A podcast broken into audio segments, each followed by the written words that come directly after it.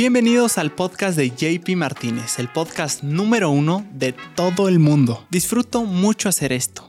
Desde chiquito hago preguntas de todo lo que me parece interesante y para seguir haciéndolo, creé este podcast. Si me quieres ayudar a que mi proyecto siga creciendo, suscríbete a mi canal de YouTube y activa la campanita de notificaciones que está al ladito del botón de suscribirse. Aquí mero. Esto para que te avise cuando salga nuevo episodio y no te pierdas entre tantos videos. Y si me estás escuchando en una plataforma de audio, evalúa el podcast con 5 estrellas y pícala al botoncito de seguir. Muchas gracias y disfruta de esta plática que hasta ahorita ha sido la mejor. Que corra mi JP. ¡Ay! Acción, bienvenidos al podcast de JP Martínez, el podcast número uno de todo el mundo.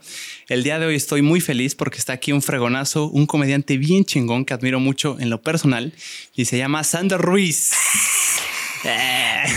¿Cómo estás, JP? Oye, muchísimas gracias por invitarme a, tu, a tu podcast. Estoy muy contento.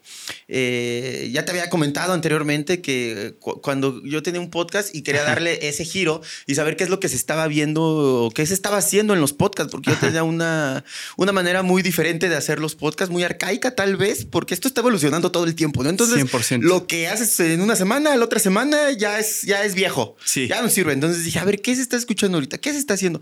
Y el algoritmo eh, me, llevó a tu podcast y dije, órale, este güey trae flow eh, para hacer podcast. Entonces, muchas gracias por la invitación. gracias a todos los JP lovers. Y esperemos les guste esta charla, porque yo no traigo pelos en la lengua. No, va a estar bien fregón. Y hermano, el honor es mío. Ah, muchas gracias. La neta, desde, a ver, contexto, nos conocimos hace poquito. Esta es la segunda vez que nos veríamos en persona. Como dos meses, como dos meses. Dos meses, un, mes, y medio, dos, exacto. Ajá, la historia es que ya te conocía de vista, no te seguía, pero te conocía, te digo, vi, ahí las, los TikToks y todo. Entonces un día etiquetaste a Fran Nevia, creo, y a Isabel Fernández, y, y, ellos creo que lo repostearon o algo, y dije, ah, es este güey. Y vi que eras de Querétaro, dije, órale, qué chingón que vives acá. Y dije, ahora, y ya fue cuando te escribí, te dije, oye, güey, chingón lo que haces, la madre. Espero luego vernos pronto y vi que venías ibas para la Ciudad de México. Exactamente. Y te dije, pues cállate, vamos a cotorrar. Si no vas a hacer nada, vente acá a darte tu bañito de, de, ciudad, de, condesa. De capital. De capital y, déjame mostrarte mi, qué es lo que ando haciendo, el Woco. Fuimos al Woco, este te lleva al show de, al, al, open mic, al, open mic etcétera, etcétera. Entonces, no, tipazo, pues, ¿eh? la, neta, que qué buen modo. ¿Eres así normalmente? O sea, de enviar mensajes de para tirar buena onda. no, no, no, no, sí soy muy selectivo. Pero ahora dime si tú normalmente haces eso en confiar en los morenos. No, hombre, o sea. no, hombre. No, no, no, o sea, para nada. no, ¿qué pasó? No. no lo decía así. No, no, no, la verdad es que eh, obviamente ya te conocía, hermano, ya conocía tu trabajo y, me pareció una gran idea. O sea, me, emocionó, pues. Ah, muchísimas gracias. La idea de, conocernos y estuvo bien fregón. Fuimos esa noche al Open Mic. Fuimos al Open Mic. Ya había ido a shows de stand-up. En, tanto aquí en la caja popular como en teatros, pero nunca, en, lo particular, nunca había ido a un open mic. Entonces, eso sí era nuevo para mí y wow, qué concepto, ¿eh? ¿Qué te pareció? Me pareció muy bueno y, déjame decirte algo que nunca no lo había dicho en el podcast y creo que este es un gran momento para soltarlo. E, el, yo no sabía este, esta cosa de o sea, sabía que era un open mic, que es donde cualquier persona se puede subir previamente seleccionado o no, depende de la demanda, tengo entendido, del bar, del lugar. Y em, lo, que no sabía era, o sea, o sea, sí sabía que había un host, pero no sabía exactamente qué es lo que hacía. La dinámica. La dinámica. Y según tengo entendido con esa única experiencia que he tenido de Open Mic, es, es un host y mientras va presentando a los comediantes que se van presentando, él va haciendo como eh, pedacitos de su rutina. Es, un, maestro de ceremonias, digámoslo así. El host es un maestro de ceremonias. Como lo planteé, como lo planteo y digo tantas veces que he sido host, tantas veces que he presentado comediantes ya en los siete años casi ya que tengo de, carrera. Estoy por cumplir siete años, JP. Siete años. Y, yo creo que por estas fechas, el 19 de septiembre del 2015 empecé. Qué coincidencia, mira, fíjate, yo ahorita tengo el, no sé cuándo salga esto, pero tengo show en la caja. Entonces, ¿Cuándo tiene show? Hoy. O hosteo. Ah, sí, José. Entonces, la dinámica del, del Open, después de tanto, lo, de tanto como yo lo he este, tratado, de hacerlo a mi estilo, digamos, de, de hacer, de, de hostear, de ser, pues cada vez mejor. Tú tienes una filosofía también muy chido al respecto y es por eso que también te admiro mucho. que siempre quieres hermano. mejorar, mejorar, mejorar, mejorar. Eh, y yo también siempre quiero este, estar mejorando, al menos como host específicamente. Eh, es un maestro de ceremonias. Ni soy el protagonista de la noche, ni yo tengo que brillar. Solo tengo que llevar el evento. Si el evento se me. El, el- el protagonista de la noche es el público. Si el público se me cae, mi responsabilidad es levantarlo. Ya veré que con qué armas en estos siete años se ha agarrado, qué tablas tengo. Este, yo ya veré cómo le hago. Me encuero, eh, me echo un chiste de polo polo. Ya veré yo cómo hacerle. Pero mi responsabilidad no es brillar más que los otros comediantes. Mi responsabilidad nada más es estar Ya. ahí siendo el maestro de ceremonias, presentando. Ser como el puente. Únicamente, eso es el host. En mi show, en mi show, ahí sí, ahí sí, préndanme una veladorcita porque ahí sí, este, ahí voy a brillar. Ajá. Mientras tanto, mientras siendo host, creo yo, y es mi filosofía, no, no, mi responsabilidad no es este brillar yo, es que el público la pase bien y que los comediantes prueben sus chistes y dejarlos en un ambiente seguro con el público en el que yo los voy manejando para que ellos se sientan seguros de probar sus nuevos chistes. Ese es mi, Ya, porque también tengo entendido Mi- muchas personas que apenas van a hacer, que van a hacer su primera vez haciendo stand-up, probablemente serán en un open mic. Sí, em- em- toda la gente debe de empezar en un open mic. Entonces, Claro. es, es donde pruebas tu material, es donde pruebas tus nuevas ideas, lo que se te ocurrió bañándote, lo que se te ocurrió borracho, lo que se te ocurrió con tu pareja, cagando, pacheco, eh, como quieras, lo que se te ocurrió. Y, y- y uno, la mente del comediante piensa, de esto tengo que contarlo en el escenario. Es el, es el momento para...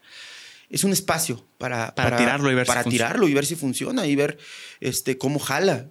Y si yo me pongo de hostil con él o así, este, pues, ¿qué, qué va a pasar? Esa idea la vas a bloquear de tu mente y jamás vas a volver a, a- a decirlo. Si el público no está chido, que pasa todo el tiempo, ¿eh? Todo el tiempo. yo- cuando, cuando iba empezando, a veces es- tuve esta duda, yo creo que dos veces, de decir, ya, eh, creo que esto no es para mí.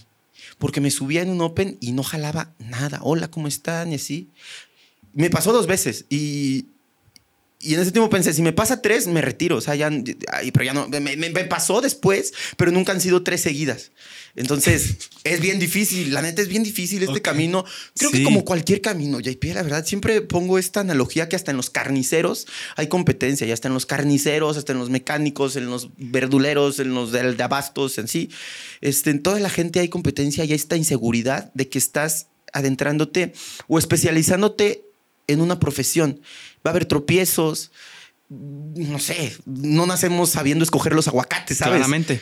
Entonces, ¿cuántas veces? No, no sé, pero en mi casa, en mi rancho donde soy, yo iba a la frutería y me decía mi mamá, ¿cómo no sabes escoger los jitomates así? Sí. Bueno, pues enséñame, mamá. 100%. Ah, entonces, si voy a, la- a un open y no cuento bien un chiste, pues tengo que aprender a, es- a escoger bien mis chistes, tengo que saber escoger eh, bien lo que voy a decir y, es cuando uno empieza a encontrar pues su voz, su voz como comediante, tu estilo, tu, tu forma en la que sueltas las cosas y de qué vas a hablar, si va a ser humor negro, si va a ser humor blanco, si va a ser absurdo, etcétera. Me gusta la analogía de, de la frutería de Sandro. Hace poquito, justamente, mi mamá me mandó al mercado con mi hermanita. Entonces hicimos toda la lista y la surtimos. Y nos pidió específicamente chiles, chiles para hacer chiles rellenos. No me acuerdo cómo se llama Poblano. el chile, chile poblano. Entonces nos, nos pidió chiles poblanos y agarramos, me pidió ocho, agarré los ocho, los fui y los llevé a la casa. Y el próximo día que los hicieron para comer, eh, literalmente bajé eh, mi chilito, riquísimo, y pues estaba chiquito, ¿no? Y luego dije, ¿dónde está el otro? Y me dijeron, no, no, no, los otros ya son para tu papá, para tu y para tus hermanos. Y dije, ¿cómo? Y dije, Juan Pablo, te pedí ocho, pero los trajiste así, o sea, Chiquititos. parecía un bocadín.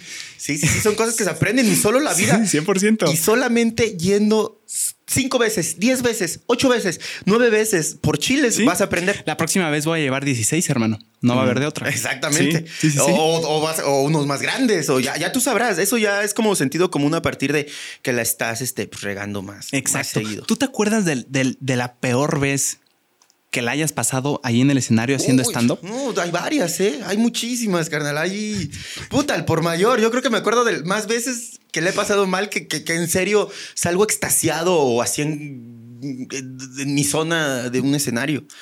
El- Una yo- que te haya, que hayas dicho tú, esta como que si no hubiera estado en un buen punto me hubiera generado un trauma. Una que me acuerdo mucho. Y que todavía cuando la recuerdo me da como un tipo de cringe, ¿sabes? Así por, ¿por qué me trepé ahí? ¿Por qué hice eso? La vez que más recuerdo que peor me fue, la vez que recuerdo así que, que dije, no manches, que, o sea, que bajé y me dio pena cobrar.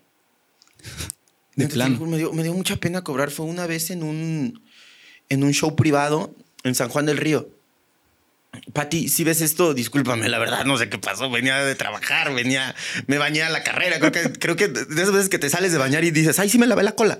Así. Yo andaba en las nubes, amigo. Y- y- y la gente sabe, yo soy ingeniero, este, te- Sí. te- te- tengo un negocio. Bueno, eh, trabajo en un negocio de mantenimiento industrial y somos proveedores industriales también. A eso me dedico de- por mi parte de ingeniería. Hubo un momento en mi vida en el que yo hacía stand-up y hacía ingeniería. Y hacía las dos. Ajá. Ujú. Entonces estaba saturado. Neta, me salieron hemorroides, amigo, por, por tanta presión que tenía. ¿En Neta, serio? Sí, yo estaba vuelto loco así. Gracias a Dios tenía mucho trabajo. Cosa que en pandemia se redujo al 100%, pero en Sí. ese tiempo yo tenía mucho trabajo. Pero ¿a qué punto tienes que llegar para que te salgan hemorroides? eh, pues estaba sentado. Estaba sentado, manejando, la presión. Mm. No, no hay, o sea, hay especulaciones del por qué sale el, el- el- la almorrana, pero eh, son muchas teorías. Hereditario, eh, la presión, el estrés, etcétera. Es como, yo supongo, el acné. O sea, Sí. que. Entonces, este, yo- ahí todavía no tenemos redes, ahí todavía no tenemos redes. Pero eh, regresé de trabajar a las 6 de la tarde. Yo vivía hasta allá, hasta Buenavista, hasta donde está el barco de Chilo. De ahí me tenía que regresar a San Miguel, a San, a San, San Juan, del Río.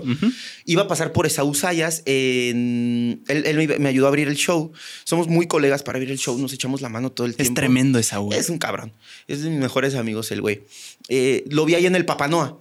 Ya. Entonces me tenía que ir por acá. Porque yo podía agarrar la carretera que sale directo a la, a la carretera de Ciudad de México, pero no me tenía que ir por acá porque tenía que pasar por ese o el papá, ¿no? Ujú.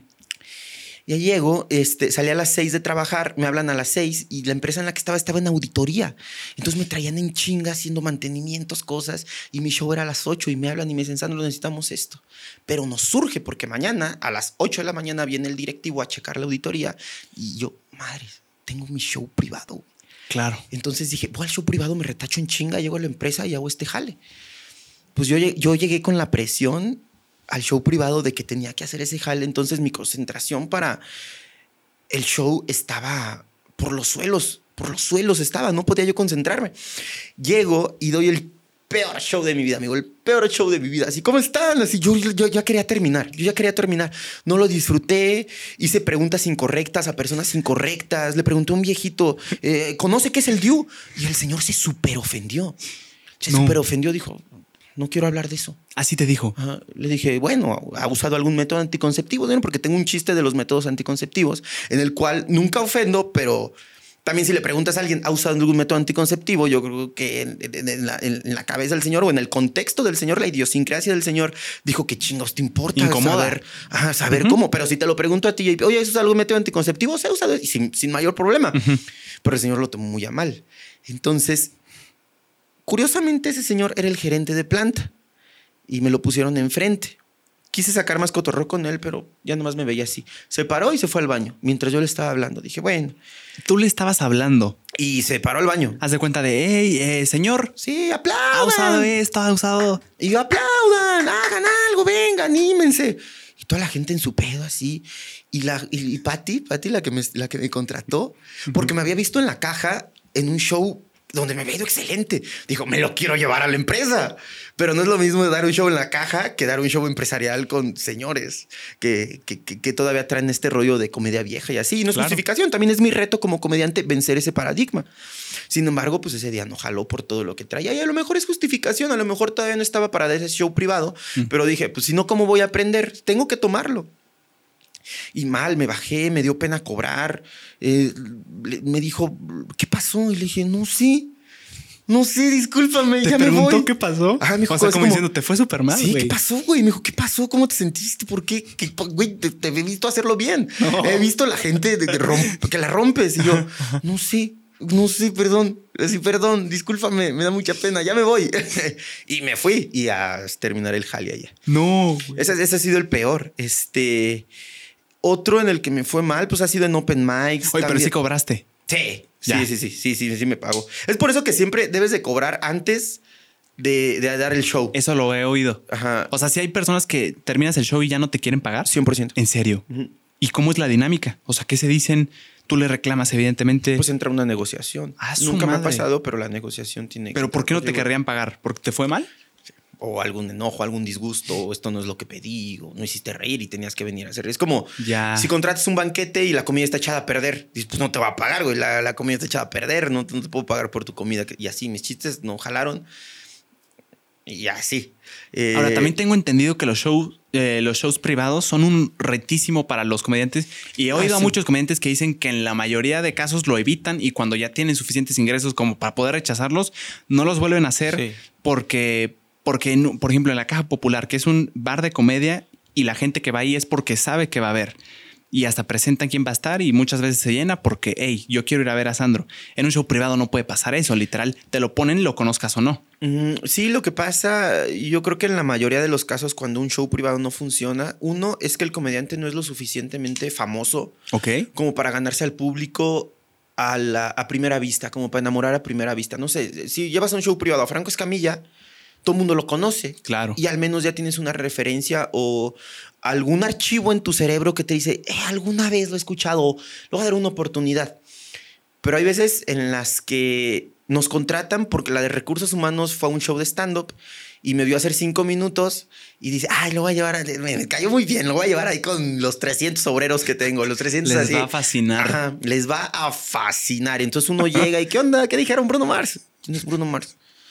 Y no funciona, o sea, Hijo de su- es, es- es- es- es- es- ese es, creo que es el vicio. Y sí, mucha gente, más bien muchos comediantes, no están dispuestos a aceptar el, el show privado. Es así. que es mucha vulnerabilidad. Se pagan ¿no? bien, se pagan bien, se cobran bien, pero es mucho riesgo también. Sí. C- como- ¿Cómo manejas estar tan vulnerable y saber que, que estás intentando dar risa, pero no lo estás haciendo? O sea, ese como, como tú dices, ese auto cringe. Ay. Güey, ay, güey, estoy intentando dar risa, Ay. pero como no doy risa y nadie se rió, yo me siento ahora hasta como que yo mismo me estoy dando, no sé, una especie de lástima. Es bien difícil, es una lástima. Hasta uno mismo se da lástima a veces, horrible. No, es güey. como ya, güey, nomás estoy aquí haciéndolo a la mamada. y- y- hay varios consejos, hay varios consejos que, que- que te comparto. Uno es, da tu show. De corrido, dalo, ya no te preocupes por la risa. Si la gente no está participando, si la gente no está dispuesta a seguirte el pedo, da tu show. Termina el tiempo que te tuvieron que dar. Tú diste el show, va a haber uno que se ría o no. Tampoco insistas, tampoco estés mendigando ahí la risa, tampoco estés rogando. Tú terminas hacer lo que ya, cualquier cosa que te digan. No, pues no dio risa. Pues ni modo, tu gente no estaba dispuesta. También me los pones sin cenar. Ok. ¿Sabes? También, también eso influye mucho. Una vez de un show privado en la Renault, en una agencia Renault, en la presentación de una camioneta. Ok. Entonces llego y me dice el promotor, el productor, me dice, Sandro, el show está así, así, así. Órale, la gente va a estar comiendo. Yo dije, va, pues ahí estén comiendo, yo doy el show, a ver si no se me ahogan de la risa, todavía dije. Amigo, la comida eran fuck trucks. Entonces, la gente se tenía que parar por su comida mientras yo estaba dando el show. ¿Cómo me iban a pelar? La gente formada, no agarraron el pedo. O sea, la gente se paraba por su comida. Me bajé, o sea, terminé mi show, lo di de corrido y le dije al, al me dijo el productor, ¿qué pasó, güey? No jaló chido el show. Le digo, te mamas. Le digo, te mamas, cabrón. Le digo, debería estar emputado contigo, güey.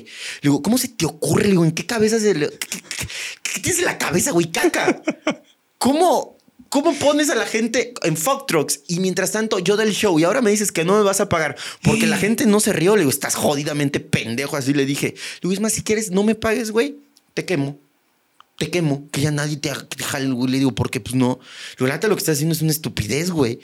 O sea, pero sí me entiendes. O sea, Sí, ah, exacto. Contexto para la gente que, que no esté tan inmerso. Digo, yo no estoy tan inmerso, pero entiendo. O sea, lo- estos food trucks serían, son carritos a los que tú vas. Tú, tú como persona vas, como una especie de kermés. Que quesadillas, chilaquiles, vamos por los chilaquiles. Ah, Entonces en incita a que la gente se esté moviendo. sí, claro. Y tú necesitas a la gente atenta, Claro, sentada. Claro, lo necesito por lo que yo pensé, ah, va a haber meseros. O a la hora del postre. Ajá. O a la hora ya del, del, del, del- del- del postre es excelente para dar el show, porque la gente tira el mal del puerco, entonces sí te pone atención y se puede reír, pero ya no está comiendo. Ya están tranquilitos. También antes de la comida, también es buena, pero no durante la comida y menos si son fuck. Sí, sí, se están levantando. Depende mucho también la organización del evento para que un show privado funcione. Funcione bien. Por ejemplo, algo que sí nunca he visto, Sandro, son shows en la mañana de comedia. Ah, ¿Crees que son se- raros? ¿Tú los has visto? No, son raros, pero sí me han dicho que, que dé shows en brunch.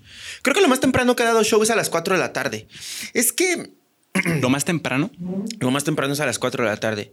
Ya en un brunch o así, eh, el Día de las Madres o en escuelas también he dado temprano. Pero en lugares cerrados, lugares abiertos está un poco raro. No sé a qué se deba que el show de comedia va de la mano con la noche para que le dé el romanticismo o tal vez este vicio bohemio de, de que te deje de importar las cosas. Estoy en la mañana traes preocupaciones, estoy en la mañana andas con cosas pendientes, la luz del sol no sé qué te da, seguramente algún científico que vea tu programa nos puede decir, pero ¿por qué las cosas funcionan mejor en la noche, sobre todo cuando incluye esto, la risa, bueno, esto y la risa. Ajá. Igual Para los que ser están oyendo, es alcohol. El pisto. El pisto, este elixir de los dioses. Es cierto, ¿eh? Pero exactamente en el. Específicamente en los espectáculos se tiende a dar. Por ejemplo, en el cine, ¿quién va en la mañana? No, yo quiero ir en la noche. Sí, como que Eh, conciertos no son en la mañana. Sí, cierto. ¿Tú qué, a qué crees que se deba? Pues yo creo que es el sol, la luz. Como que, no Ya. sé, te sientes más. menos. Tanto, tanto de este lado de- de- del, del- del artista, ah, tanto de este lado del artista, supongo que te da más confianza que sea de noche por alguna razón. Y tanto como el público, que también he estado de ese lado del público, es más fácil. Pues ya, ya terminaste de trabajar, ya terminaste tus labores, y nada más en la noche ya estás, hasta preparas tu día, organizas tu día para decir, dices, ya a las 7 que me voy al concierto, ya no tengo que tener nada pendiente para estar libre y estar tranquilo y solo enfocarme en eso. Hasta planeas tu día para eso. Eh, Estoy muy de acuerdo con eso. Puede ser hasta como un premio, ¿no? O sea, de que ya, ya me eché la rutina, lo logramos, ahora sí, ya viene mi, mi Sí. descanso, mi premio de todo lo que he hecho. Claro, ajá, sí, entonces tiene que ser de noche. Digo, lo más temprano que he dado es a las 4 de la tarde. Y no, no es lo mismo. ¿No funcionó? No, no, Que pues no la gente viene de comer, ¿no? O algunos no han comido incluso. Eh, Algunos, algunos cursos vienen con hambre, exactamente. Mm, Sin embargo, la noche le da este toquecito romántico. sí. que te libera de algo, no sé, está raro, hay que investigarlo. Y fíjate, ¿por qué será? Hay que hacer una tesis de eso. Ándale. No, es que sí debe de haber algo. Debe Digo, haber algo. Para empezar, yo creo que la mayoría de personas su rutina juega, o sea, se hace en la mañana. En la mañana hasta la- las 3, 4 pm. Digo, algo, algo tiene que ver la luz. La luz, oh, estoy casi seguro que tiene algo que ver. No me acuerdo dónde escuché esto, seguramente en, en el radio o en alguna noticia. Hubo una ciudad en la que se cambiaron las luminarias. Las luminarias de, de la calle. las públicas. Las públicas, ajá. Esta luz, esta luz que tú ves, eh, no sé si esta sea luz blanca o luz fría, no sé. Mm, Esta es. Parece, ¿no? ajá. Esta es más Hay- como hay- calidona. Ajá, ajá, es luz cálida y luz fría. La luz fría activa algo en el cerebro que hace que se te olvide dormir, que, que tu hormona del cerebro que diga, no, desde día no voy a dormir, ahorita es de día.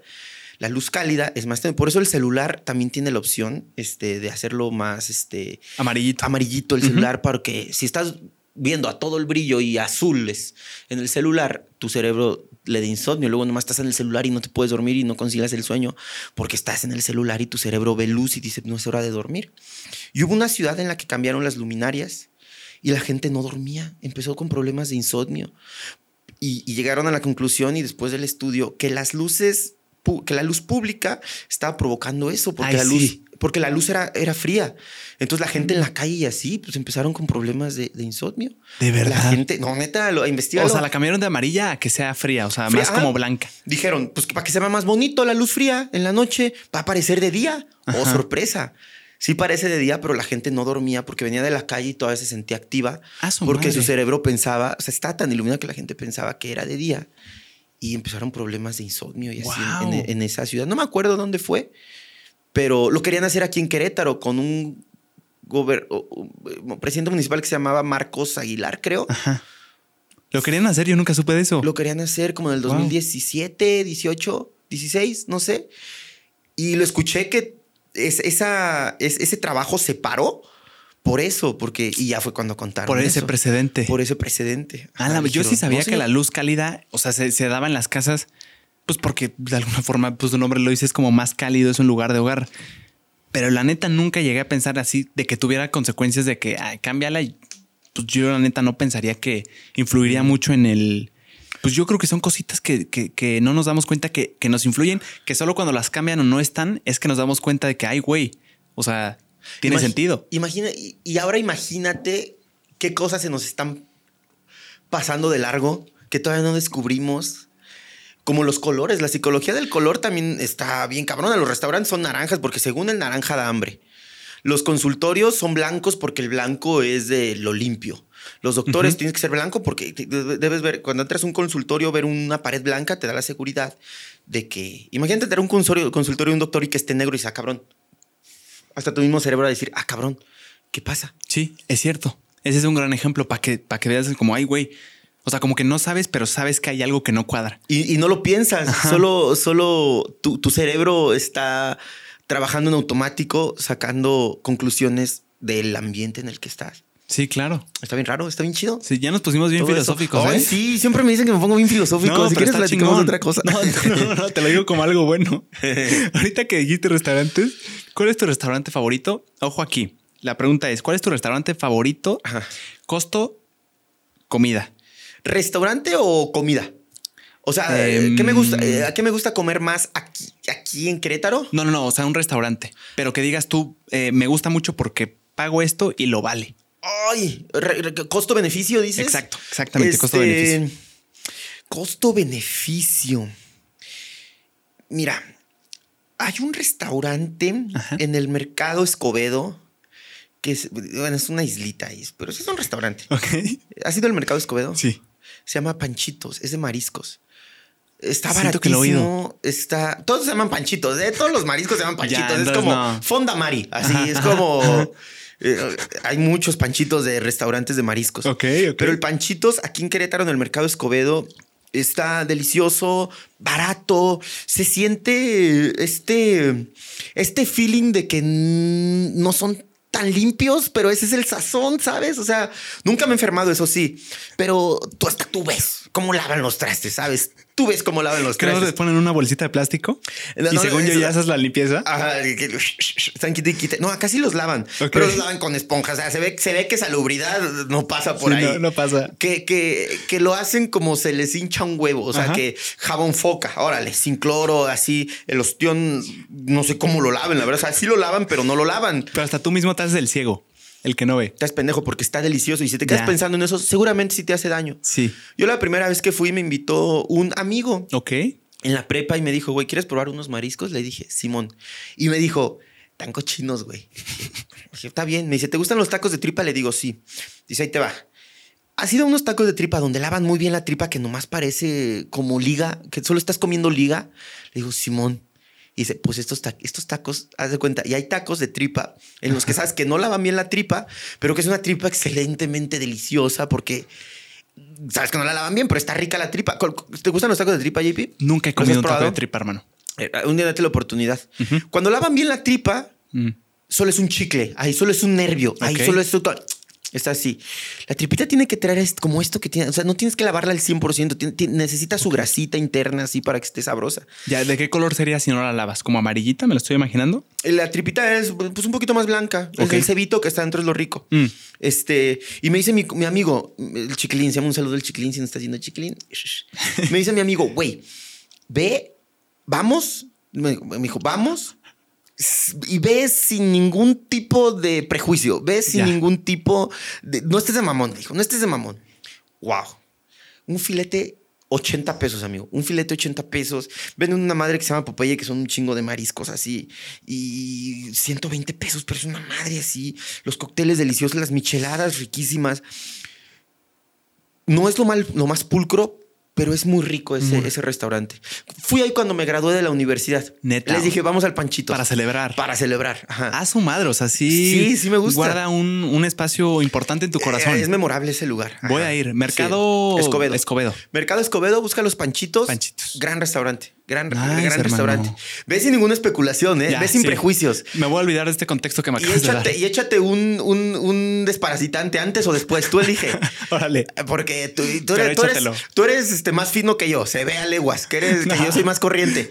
Pero, eh, no sé. ¿Has ido, por ejemplo, ahorita que dijiste en un mercado, en una islita, ¿has ido a los primos del el Tepe? Los tacos primos el del primo. Son tacos. No. ¿No has ido? Uf, te lo No. recomiendo, ¿De hermano. qué son? Son de, de cecina. Mm, No, no he ido. Hermoso. Uy, la y la neta es que son también. icónicos en Querétaro porque eh, ya muchas personas me los han recomendado. Muy ricos, He hermano. ido a los primos de la central de Abastos, creo. ¿Son de cecina? Sí, creo que sí. Son los mismos. Sí, ah. ¿Te gustan? Deliciosos. Sí, sí, sí. ¿Le, pone, ¿Le pusieron papitas a tu taco? Sí, tapapitas. Eh, son esos. Sí, deliciosos. Nunca los había probado con papas, ¿eh? Ajá. Sí, buena combinación, buena combinación. Sí, sí, sí. Y ahora que vivo en la Ciudad de México, JP, Uf. mi, mi, mi, mi concepción culinaria que tengo así en mi mente se expandió así, así se expandió. Neta. No sabes cómo disfruto, no sabes cómo... Soy tragón, o sea, soy, soy muy tragón, me gusta mucho comer, a pesar de que trato de cuidarme. Cuando se me mete el diablo, se me mete el diablo en serio. O sea, desde niño ahorraba mis domingos para ir a comer tacos. No me gastaba mi domingo porque al otro día, los lunes, vendía una señora tortas en mi rancho. Este, de, de- que sí, como de taco, pero de en torta. O sea, hacía tacos, pero también hacía tortas. Delicioso. No me gastaba mi domingo. Y siempre, siempre, siempre he sido glotón. Mi mamá me decía, es que no puedo creer, tienes panza de basurero. Me decía, tienes panza de basurero. Todo te tragas, todo comes, todo así. ¿Cómo estás tan flaco? Y yo, no, Y no pues es que engordas. también me cuido. O sea, ya, ya ahorita ya, mi metabolismo ha cambiado, obviamente. Ya tengo 31 años, ha cambiado. Ahorita si me descuido, el ejercicio que hago en tres meses, si me descuido 15 días, valió madre esos tres meses. Oye, pero, pero ahorrabas tu domingo para comprar tacos, para Ajá. comprar comida. Sí. No inventes, qué chingón. Sí. Tortas o tacos. Taquito o torta. Rosa María se llama la señora allá en mi pueblo. Nice. Villa Bonita se Me llama gusta. el pueblo. Buenavista. Buenavista. Buenavista. Ajá. Cambia ahí todo. Sí, la señora se jubiló, ya no hace tacos. No me digas. Ah, ya hasta le dije, pásame la receta, señora, porque yo quiero seguir su legado. Ese es un gran tema, hermano. Ahorita que decías de, la, de los tacos de tripa y que tienen que estar como un poquito suciecitos para el sabor, ¿tú crees que, o sea, vas a dar como una pregunta estúpida, pero tú crees que los, eh, esto- esta comida callejera, neta, sí, o sea, sí influye que, que- que veas que no está, o sea, que no hay tanta salubridad, o sea, que, hay cosas sucias ahí. O sea, lo de las manos, que chance estornudaron y ahí No, cayó. no, eh, o sea, la, la- la mugre no sabe. O sea, la mugre no sabe rico. ¿Crees? La mugre no sabe rico. Pero, pero ahí te va. Ajá. Unas me dijeron que, o no sé dónde lo escuché, en Masterchef, creo que Ricardo Farrell me dijo esto también. Me dijo, la grasa es el transmisor del sabor. Mm, O sea, algo, por eso algo muy grasoso o algo frito sabe delicioso. ok. Porque la grasa, no sé qué hacen tus papilas gustativas, que las abre y todo te sabe más rico. Mi abuelita es el sazón que yo conozco que es más rico en toda la historia. O sea, mi abuelita este, cocinaba con un sazón exquisito, delicioso, así inolvidable. Lo acuer- me acuerdo y se me hace aquí como cuando pruebas chamoy. ¿Qué te hacía de comer? ¿Qué te fascinaba? Hacía chorizo en salsa verde, John chorizo en salsa roja. El arroz le quedaba batido, pero muy rico. Los frijoles. E- Ella toda- echaba tortillas a mano. A su madre. Cual- hasta el huevo le quedaba delicioso. ¿Y sabes por qué? ¿Por qué? Porque cocinaba con manteca de puerco. Era el truco. Era el truco. Mi mamá tiene el mismo sazón, pero ya cocina que con aceite de oliva, que con aceite de, De no sé qué. de Ya. coco. Y sabe muy rico. Mi mamá también tiene muy buen sazón, pero no cocina con aceite, digo, con manteca de puerco. ¿Crees Entonces, que eso era el, el- Sí. lo que cambiaba el juego? 100%. Estoy 100% seguro que eso era. Bueno, también el sazón sabes que, que se hereda y el sazón sabes que, ay, tiene buen sazón. Ay, Sí. tiene buen sazón. Y no sé qué sea. Supongo que también. O sea, te digo, la mugre no sabe, o sea, la mugre del taquero, o sea, si no, todos estaríamos chupando monedas todo el tiempo, ¿sabes? Buen argumento. Ajá. Me gustó. Sí. Si no, Pero, pero, creo que sí tiene que ver que se hagan las cosas a la carrera y sin tanto cuidado. Y así es el sazón. Mm, ok. Ajá, porque eh, imagínate. O sea, ¿cómo sería con cuidado, con mucho cuidado en una taquería? O sea, literal limpiar la grasita o qué? lavar mucho la tripa, por ejemplo, y quitarle todo este exceso de grasa. Ok. Fíjate, ahí te va. Sí, bien. Te digo que en la tripa adentro tiene grasita, su grasita natural. Entonces, si tú le quitas esta grasita, ya no vas a ver rico el taquito y solo va a quedar pues la tripa, El chicle el, este. chicle este. Entonces, si le quitas esa grasa porque se la quieres quitar porque sabes que no es buena, pa- como, como gastrónomo, como un vato que estudió gastronomía, si se la voy a quitar porque es mucha grasa y va a hacerle daño, se le van a tapar las arterias a mi cliente y luego quién me va a venir a comprar más comida. Pero ya sabe buena. Ya. Entonces el taquero, como lo hace toda la carrera, toda la carrera, toda la carrera, y supongo que tiene menos cuidado con estos detallitos y ya es parte de su sazón. Tengo una, tengo una anécdota muy... Perdón, en conclusión, la sociedad no crees que le dé. Eh, Eso es, un, ah, sí. es algo que nos gusta Es- tenerlo como mito. Así de- Ah, sí, es como la parte folclórica de, de que decimos, ay, es que, ay, es que están bien mugrosos, pero están bien buenos. Es que no se lavó las manos. Ajá. Y a Ajá. veces sí, a veces sí. Ves al taquero ahí todo mugroso y que le hace así, tiene todo manchado aquí. Y justamente esos son los tacos más chidos, más ricos, más sabrosos. Que no les ponen tanto cuidado. Ajá. También sabes qué pasa, JP? ¿Qué? Que muchas veces cuando un taquero se profesionaliza y decide abrir un puesto o una, o una, o un, o un, o un local, Un local. Ajá. ya no sabe rico. Eso lo he oído muchas veces. ¿Por qué será? Vamos a analizarlo. Por lo hermano. mismo. Yo digo que por lo mismo. Porque ya tienes un local, ya tienes donde lavar algo, ya tienes donde. eh, tienes más cuidado, tienes más personal. ¿Será porque a la ¿Quieres hacer gente también con más cuidado? le gusta el encanto de comer parado? O sea, una Pues- taquería es como así como puedas y aquí traes tu refresco y luego lo Como pones este acá. Exacto. O sea, como. este feeling de ¿Cómo que, el- será, que el humo te, te- que el humo de los tacos del, del, del vapor ahí te pega aquí. Como- Que destapes tu coquita aquí, Exacto. así. O sea, ¿cómo, cómo, le dirías a eso? Le iba a decir aventurero, pero no aventurero, sino como. Eh, ¿Qué será? no Como- sé, güey, como no producido, co- como espontáneo, chance. Sí, como espontáneo, como, como. Sí, debe de haber una palabra. Es como. Pues sí, más callejero. Exacto. Más como rápido todo. Sí, como más. Eso yo creo que tiene que ver. Porque ya en un local ponen hasta ya sus mesitas bonitas, eh, sus servilleteras con su loguito y, Y dices, pierde, "Ay, pierde todo el flow. Es cierto. Pierde todo el flow la, estos cambios y a veces es contraproducente para los negocios. Me atrevo a decir. Yo, yo, yo, yo, yo sí te la doy buena, hermano, porque hay unas hamburguesas aquí en Querétaro que son una joya. ¿Cómo se llaman? Eh, las aguacatosas. Ah, sí, las aguacatas. Claro que las conoces, ¿no? Sí, sí, buen sí, queretano las conoce. Sí, si alguien de aquí es queretano, comenta acá si las han probado. Las Porque luego también hay aguacatosas un dilema ahí entre las aguacatosas y luego hay unos haters de las aguacatosas que dicen que hay unas muchas mejores. Sí, están buenas esas. Solo son para, para darles exigentes. Siéntete dichoso de que te gustan las aguacatosas, porque los puño, que hermano. no, los que no, ay, ay, ay, los que no, amigo, los que no le gustan, a los que no les gustan las aguacatosas, pobres diablos. Sí. Pobres diablos a los que no les gusta el aguacate. La neta no sé cómo no te podría gustar, pero bueno, eh, ¿has ido recientemente? ¿Has visto pasado por ahí recientemente? Creo que fui hace como medio año a las aguacatosas. Nice, ¿ya te tocó con local? No. Ah, mira. ya vi el local, sí vi el local, pero igual comía afuera. Nice. Ahora mm, puedes comer afuera, sí, pero ya está local y antes de pandemia eh, podías comer ahí sentado. Y em, Es que hay dos aguacatosas. Ah, Hay dos puestos. O sea, está el del local y hay uno que está más adelantito. Son tres puestos. Mira, está atrás de la Gómez Morín, ¿no? Están las Ajá. aguacatosas, las que están al lado del Oxxo. Hay otras Sí. que dicen que son las originales. Dicen. Ese es el dilema que te digo. Dicen que son las originales, las que están en el puestecito. Y adelantito están los tacos que se llaman basura. Esos también los he oído, esos nunca los he probado. Eh, pero bueno, entonces estas aguacatosas las de al lado del Oxxo tienen un local y vi por ahí que, que cuando pusieron el local como que luego luego eh, tenían el local pues y ahí como cocinaban más cosas, pero ya no estaba ya, ya la gente la, la ponía nada más para acá, o sea, que comiera parada y donde pudiera. Eh, no sé si tenga que ver eso o, o si sean temas de pandemia, pero como dices tú, si hay locales, eh, negocios de comida en los que callejera, donde cuando les va, les empieza a ir muy bien y, y compran un local, como que Sí, sí, Se no van sé, para abajo. No sé, no sé qué pase. ¿Será crees porque tú que están sea? manos involucradas?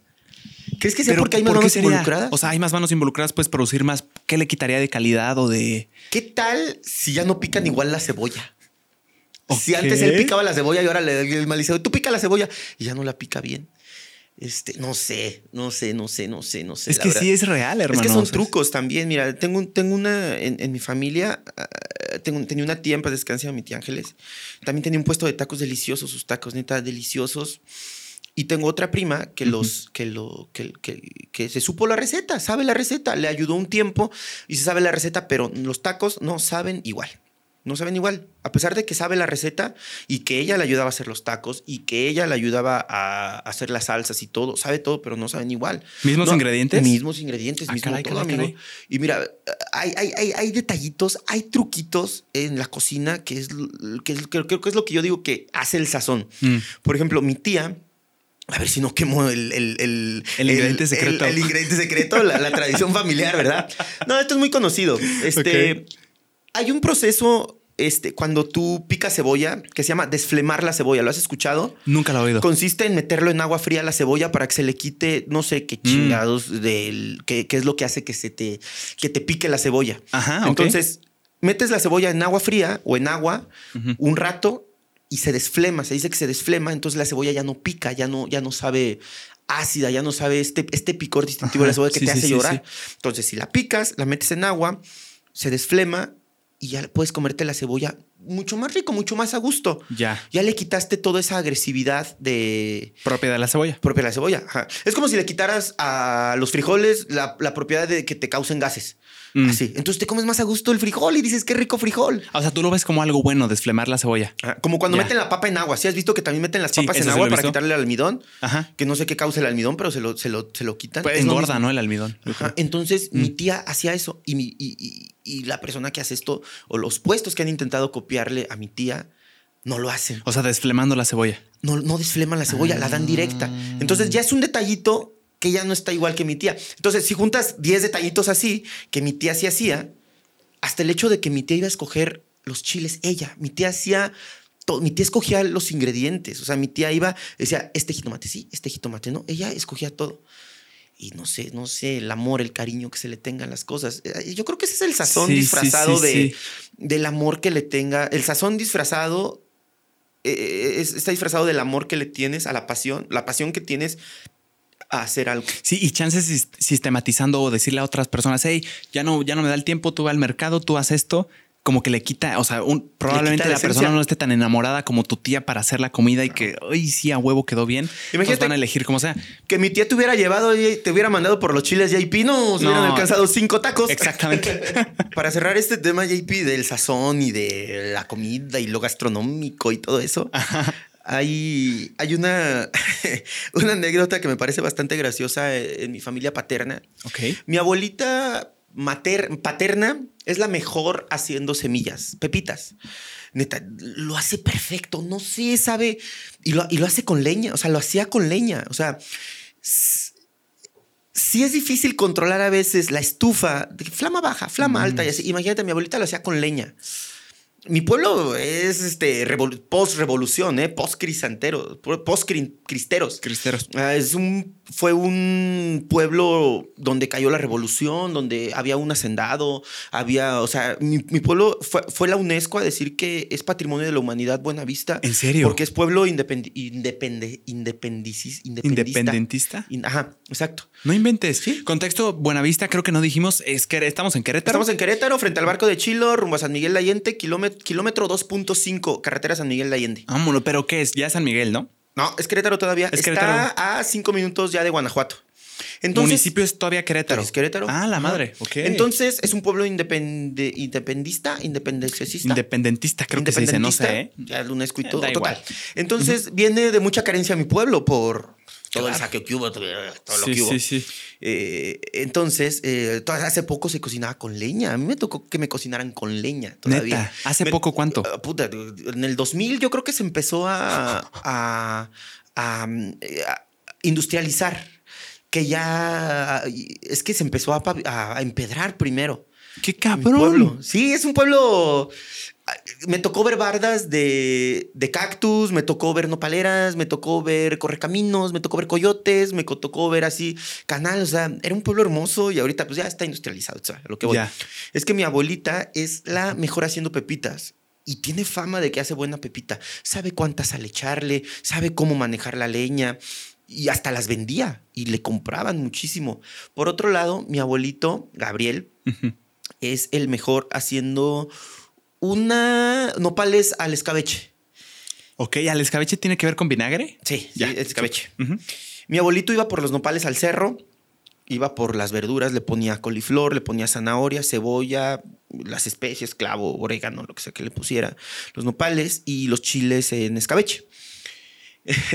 tenemos una anécdota familiar que siempre mi abuelito se alza el cuello de que hace los mejores nopales en escabeche porque incluso le compraban. Mi abuelo, mi abuelo los quiso por un momento industrializar. O sea, él hacía un chingo de nopales y sus cazuelotas así. ¿Has visto las cazuelas de mole? Sí. Hacía esas cazuelotas de mole, JP, y los, lo ponía en, en, en, en botes, en botes como de yogur transparentes y de medio litro como de crema y lo vendía y la gente lo compraba. y mi abuelo y mi abuelito Gabriel siempre se alzaba el cuello así de. ¿Qué decía? Todo el mundo me la pela. Mis nopales en escabeche son los mejores. Chingue su madre los demás, decía. Y una vez nos dimos cuenta. che viejillo. Una vez nos dimos cuenta. No, hombre, espérate. Una vez nos dimos cuenta que él solo revolvía que decía, vieja, pásame los nopales. Y mi abuelita sabía cuánto nopal pasarle. Vieja, ahora pásame el comino. Y ya le pasaba el comino. Pero mi abuelita le pasaba todo. Mi abuelo nada más estaba ahí revolviendo la mezcla, o sea, revolviendo la mezcla. Vieja, ahora pásame la zanahoria. Y mi abuelita le picaba la zanahoria y le hacía toda la zanahoria. O sea, la que en realidad hacía todo era mi abuelita. Mi abuelito nada más. Nada más. Revolvía ahí todo el mejor. A lo mejor tenía su modo de revolverlo.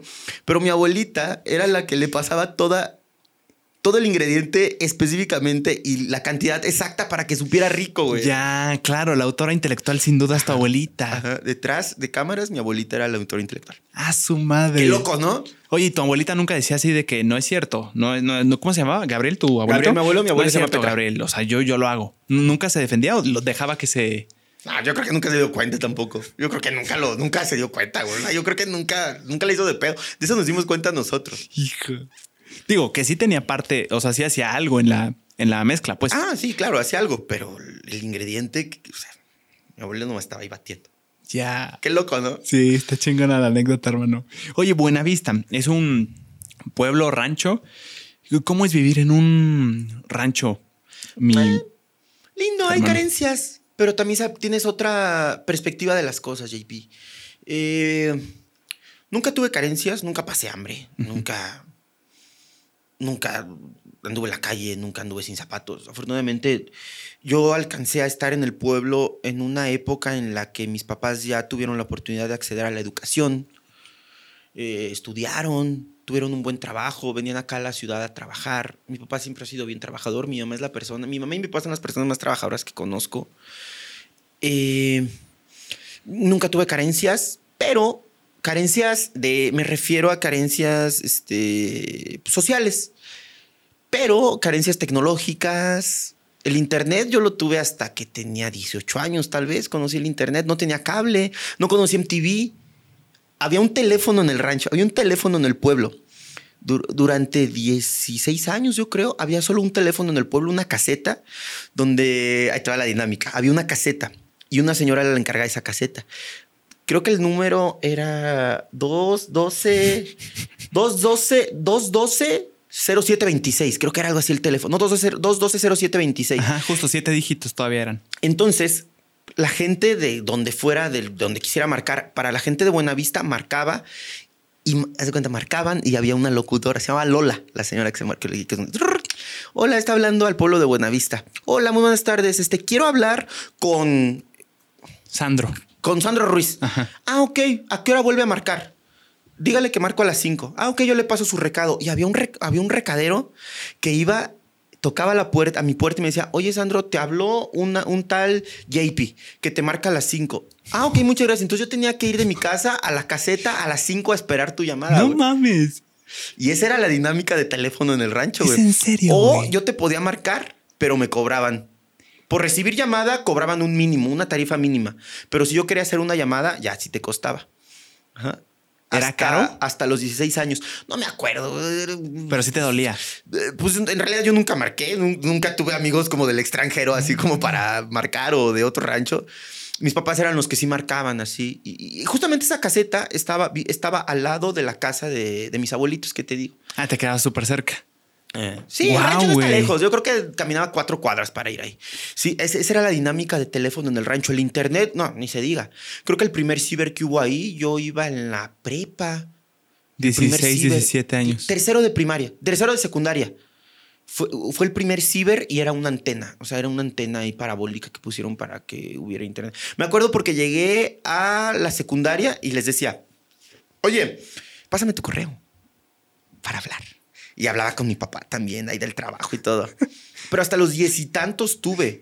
También estas barreras como culturales, así de, pues no sé, luego batallaba mucho para tomar clases de algo, de guitarra tomé clases, tenía que tomar un camión y regresar bien cansado, o sea, fue una vida muy bonita, también me acerqué mucho al campo, me acerqué mucho a los animales.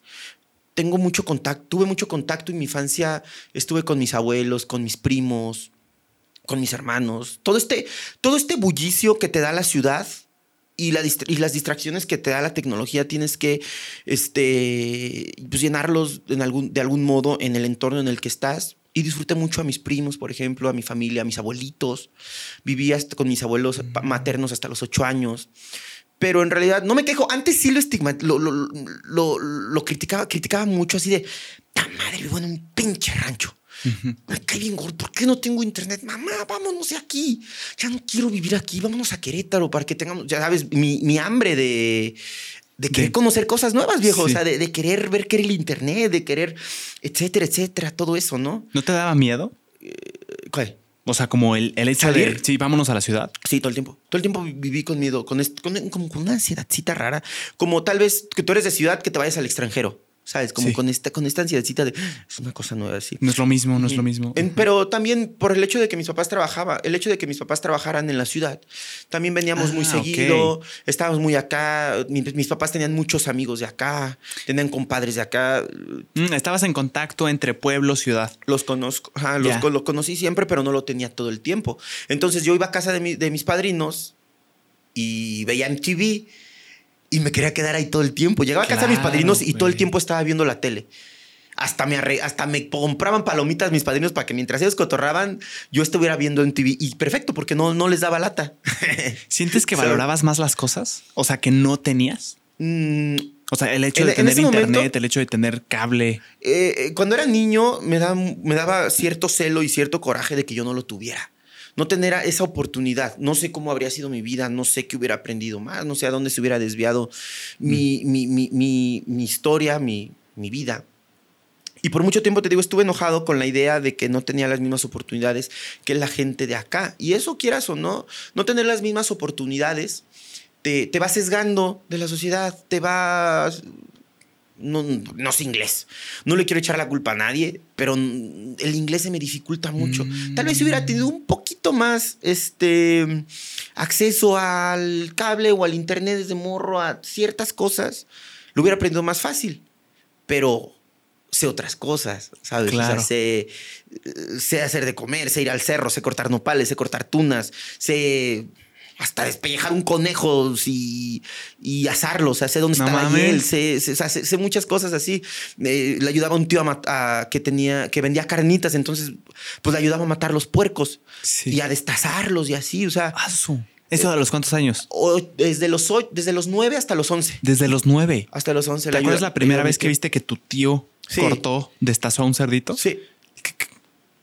¿Cómo reaccionaste? Pues era para comer.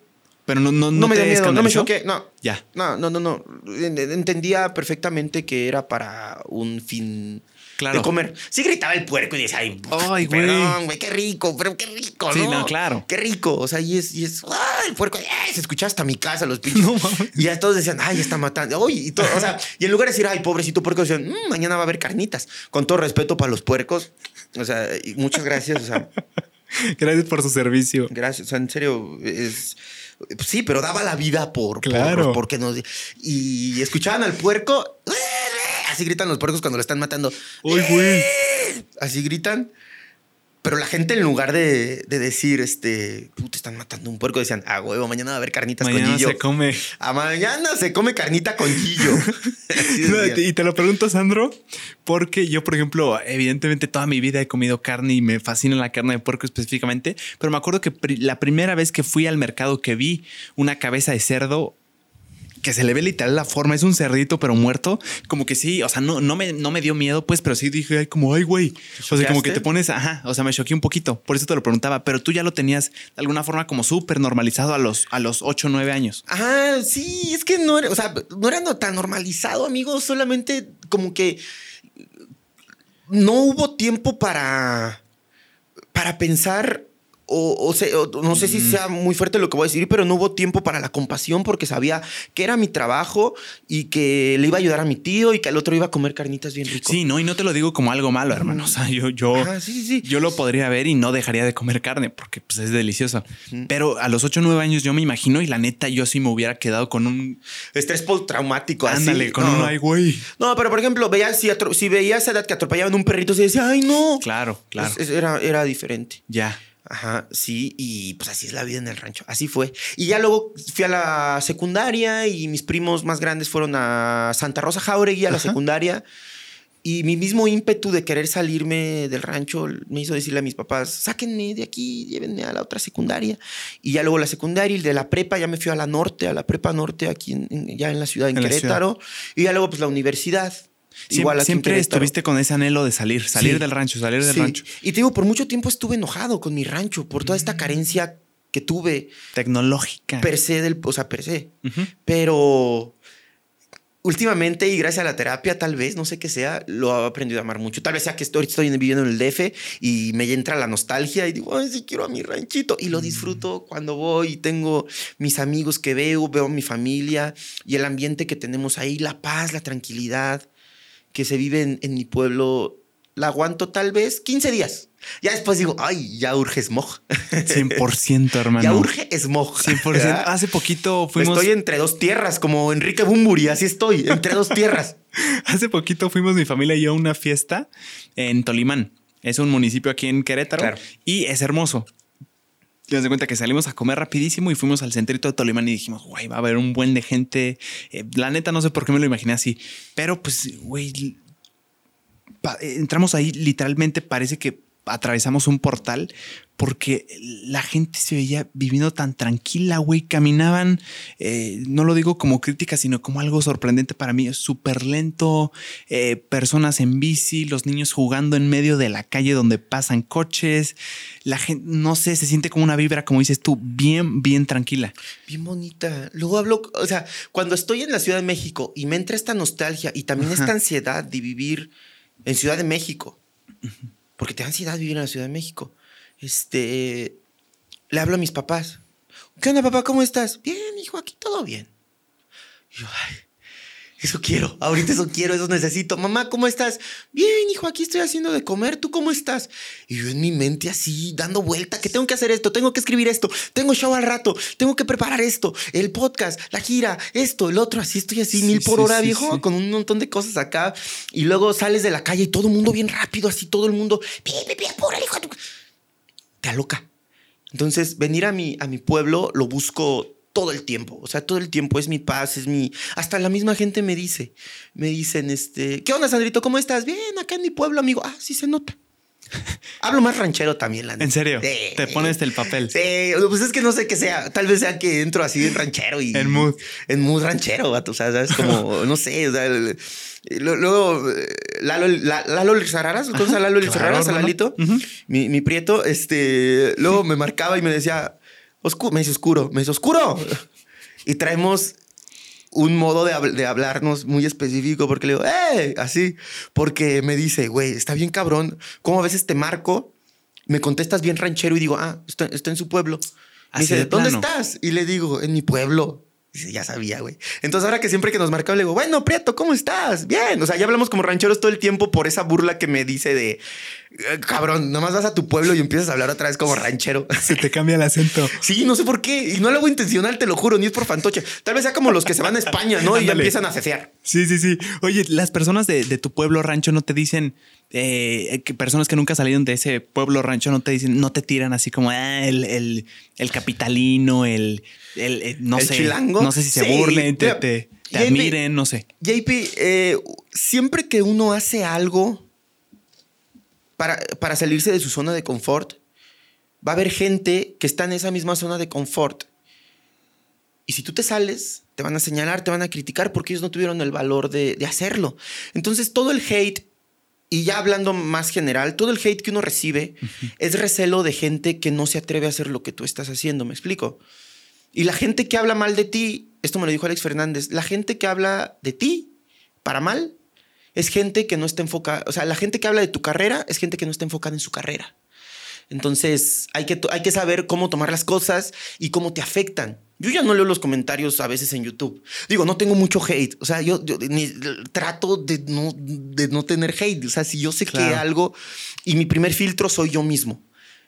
Si digo, sí, mi primer filtro, digo, eh, eh, esto que voy a hacer, esto que estoy a punto de hacer, o esto que hice, o esto que hablé, o esto que dije, si yo lo escucho, me va a caer gordo.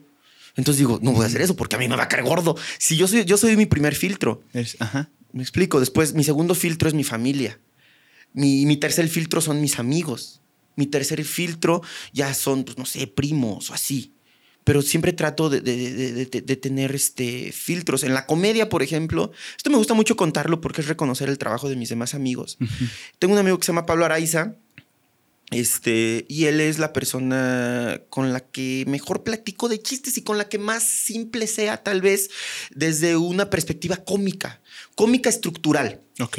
Y siempre que hago un chiste, es en la primera persona que pienso, digo, esto le da risa a Pablo Araiza.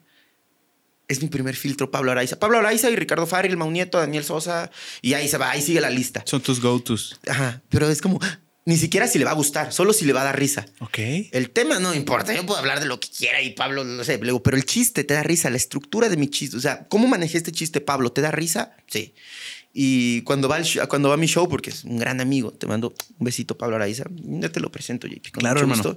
Gracias. Es un, gran, es un gran sujeto, gran escritor.